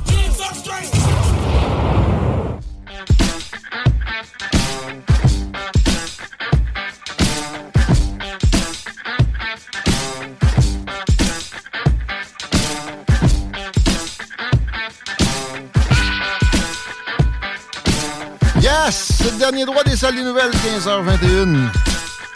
En cette semaine où c'est le salon de l'auto. C'est de retour, c'est unique. C'est celui où il y a le plus de marques au Canada. Ça en est tout un. Ça se passe au centre de foire. Si vous n'êtes pas encore allé, prévoyez ça parce que c'est capoté. Il y a de l'exotique à plein. Ça va être le, sujet du, prochain segment, juste le temps que Chico me dise que le trafic est fini. T'aimerais ça, hein? J'aimerais ça. Ben, tu vas continuer à espérer, mon ami, parce que sur de la capitale direction Est, on est encore au rouge foncé. Notamment, l'accès à de la capitale est compliqué. Je vous avais parlé de Robert Bourassa, direction Nord. Il y avait un accident. La bonne nouvelle, c'est qu'on en parle au passé. Maintenant, l'accès au pont La Porte, c'est ouvert. La rive sud, quasiment ouvert. Bref, 17 une quinzaine de minutes, ça va être pas mal réglé, sauf peut-être pour le secteur de la capitale. Merci à tout le monde qui nous a texté au 88 903 5969. La dernière entrée est pas le moindre. On peut pas l'avoir, l'adresse du poste de police chinois à Montréal effectivement, comme on n'a pas le droit d'aller au chemin Roxham non plus, etc., les nations étrangères ont le haut du pavé pour l'intérêt de notre gouvernement à bien trop d'occasions. Il y a aussi, évidemment, l'Ukraine qu'on peut mettre dans ce sac-là. On va se préoccuper de, choses plus légères, pas mal pour les prochains instants, parce qu'on a un ami euh, qui connaît les Lamborghini comme le bout de ses doigts. J'ai nommé Bernard Durand, qui est au bout du fil normalement. Bienvenue dans les salles des nouvelles, Monsieur Durand. Merci d'être là. Bonjour, mais merci de me donner l'opportunité. Et en direct, à part ça, du salon de l'auto présentement au centre de foire. Je commençais par les véhicules qui sont avec vous, les Lambo sur place. Euh, pouvez-vous nous dire qu'est-ce que vous avez amené? Ben, présentement, on a amené euh, quatre euh, Lamborghini. On a amené deux SUV qui est le modèle Urus, le Urus S et le nouveau Performante. Euh, on a amené aussi une euh, édition euh, limitée, la STO, qui est une, en fait, une GT3 Huracan qui est faite pour la route, là, mais qui est 200 livres moins lourde que la Huracan régulière parce qu'elle est principalement faite en fibre de carbone. Hmm. C'est une voiture qui est spectaculaire et jaune. Il faut, faut, venir la voir. Une voiture de course, carrément, si euh, on est capable. Puis, euh, bon, sur la route, ça peut on, on, a encore le droit de faire des accélérations spectaculaires. C'est des limites de vitesse qui sont importantes, tant qu'on ne fait pas trop crisser les pneus. Euh, vous mentionnez le russe, c'est quelque chose dont on entend parler de plus en plus. Est-ce que le Performante est comme la version plus petite, c'est ça? Non, c'est pas une version plus petite, c'est une version juste euh, plus performante que la oh. version performante qu'on avait déjà, avec 650 chevaux. Là, c'est rendu à 666 chevaux. OK, OK. Euh, et puis, c'est une, c'est le Lurus avec une, suspension qui est plus agressive encore. Euh, en fait, pour ceux qui veulent repousser les les limites étaient déjà quand même euh, assez... Euh, assez élevées, assez élevées. Ben, le russe, ben, les, les, les, VUS Lamborghini, ça fait jaser. Est-ce que c'est ce qui est le plus vendu euh, chez John Scotty, le côté de Lamborghini, Lamborghini Montréal, présentement? oui, effectivement, le, le Urus a doublé notre volume de vente.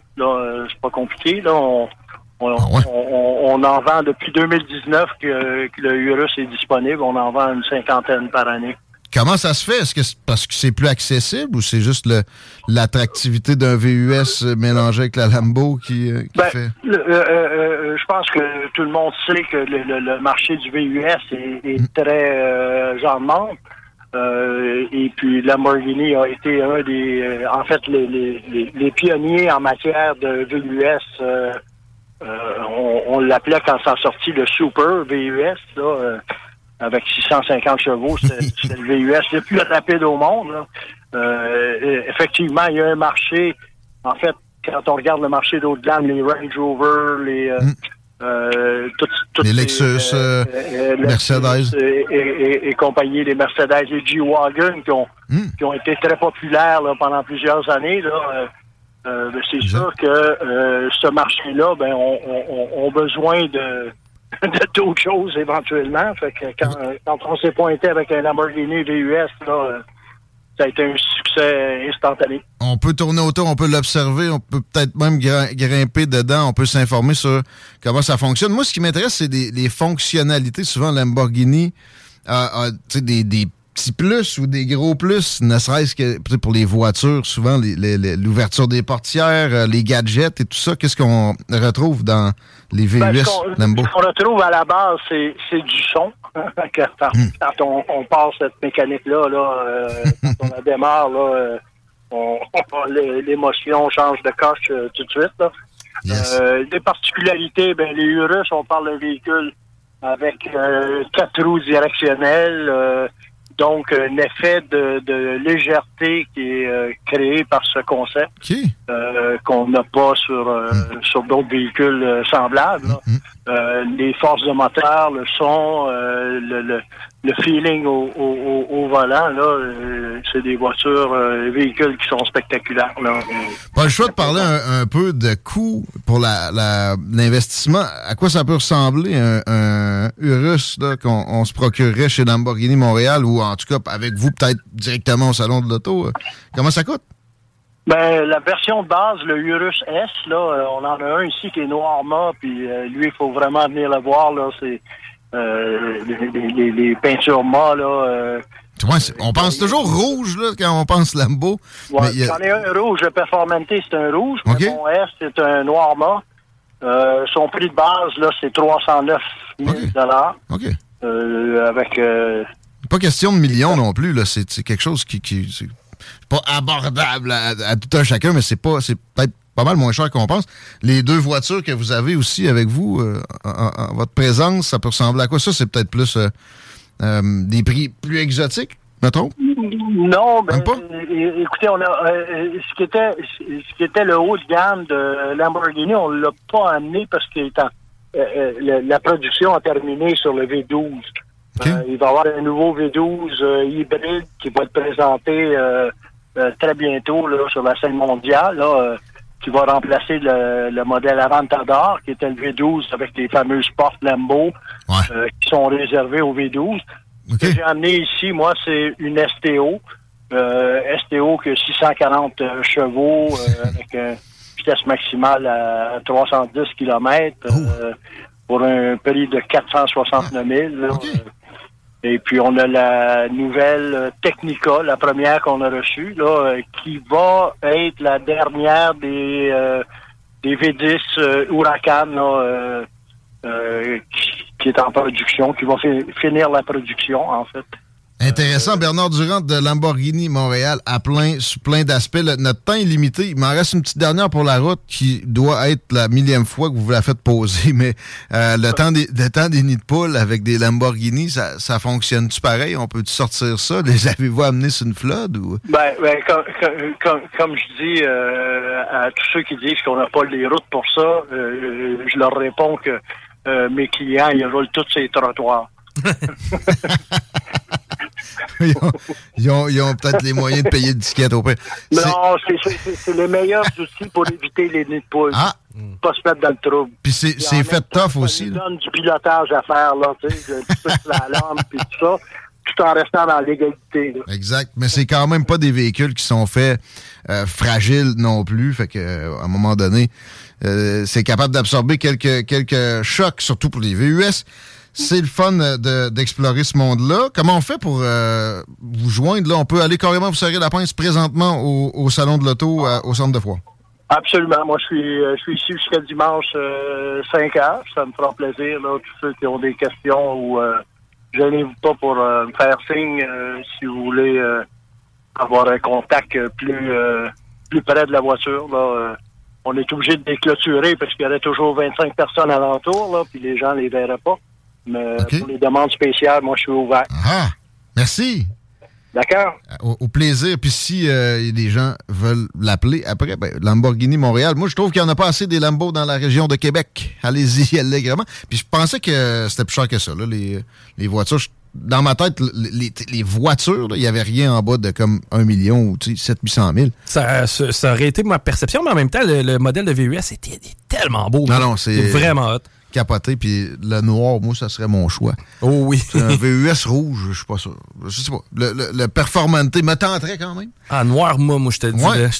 T'es avec. Euh, T'es pas loin d'être un gangster. T'es avec M. Durand. Mais il y a moyen. C'est ça, gangster, c'est une attitude. C'est pas obligé d'être un côté. Tu sais. Euh, puis dans la bonne attitude gangster, ben c'est ça. Euh, viser des, produits de, qualité supérieure comme ça, c'est pas. Euh, c'est loin d'être mauvais en soi. Hey, euh, ça fait tôt. C'était les derniers propos de ce dernier show de la semaine, mon Chico. On va te laisser la place à la playlist. Ben, mais hein, puis euh, rappelez aux gens qu'on est en mode bingo du millénaire. On défonce l'an 2000 et ce, en direct dès 15h ce dimanche. On fait tirer pour plus de 3000 pièces en plus des prix de participation. Tout le kit. Non, non, ça va être vraiment cool. On défonce l'an 2000 parce que l'an 2000, ça arrive juste deux fois dans ta vie. C'est n'importe quoi, ça va être drôle, ça va être payant. On écoute ça. Bonne soirée. N'oubliez pas le bloc à soir. Gros bloc. Ciao. À bientôt, les paupiètes. Hi, I'm Daniel, founder of Pretty Litter. Did you know cats tend to hide symptoms of sickness and pain? I learned this the hard way after losing my cat, Gingy. So I created Pretty Litter, a health monitoring litter that helps detect early signs of illness by changing colors, saving you money and potentially your cat's life. Pretty Litter is veterinarian developed, and it's the easiest way to keep tabs on your fur baby's health right at home. Go to prettylitter.com and use code ACAST for 20% off your first order and a free cat toy. Terms and conditions apply. See site for details. Even when we're on a budget, we still deserve nice things. Quince is a place to scoop up stunning high end goods for 50 to 80% less than similar brands. They have buttery soft cashmere sweaters starting at $50, luxurious Italian leather bags, and so much more. Plus, Quince only works with factories that use safe, ethical, and responsible manufacturing. Get the high-end goods you'll love without the high price tag with Quince. Go to quince.com/style for free shipping and 365-day returns.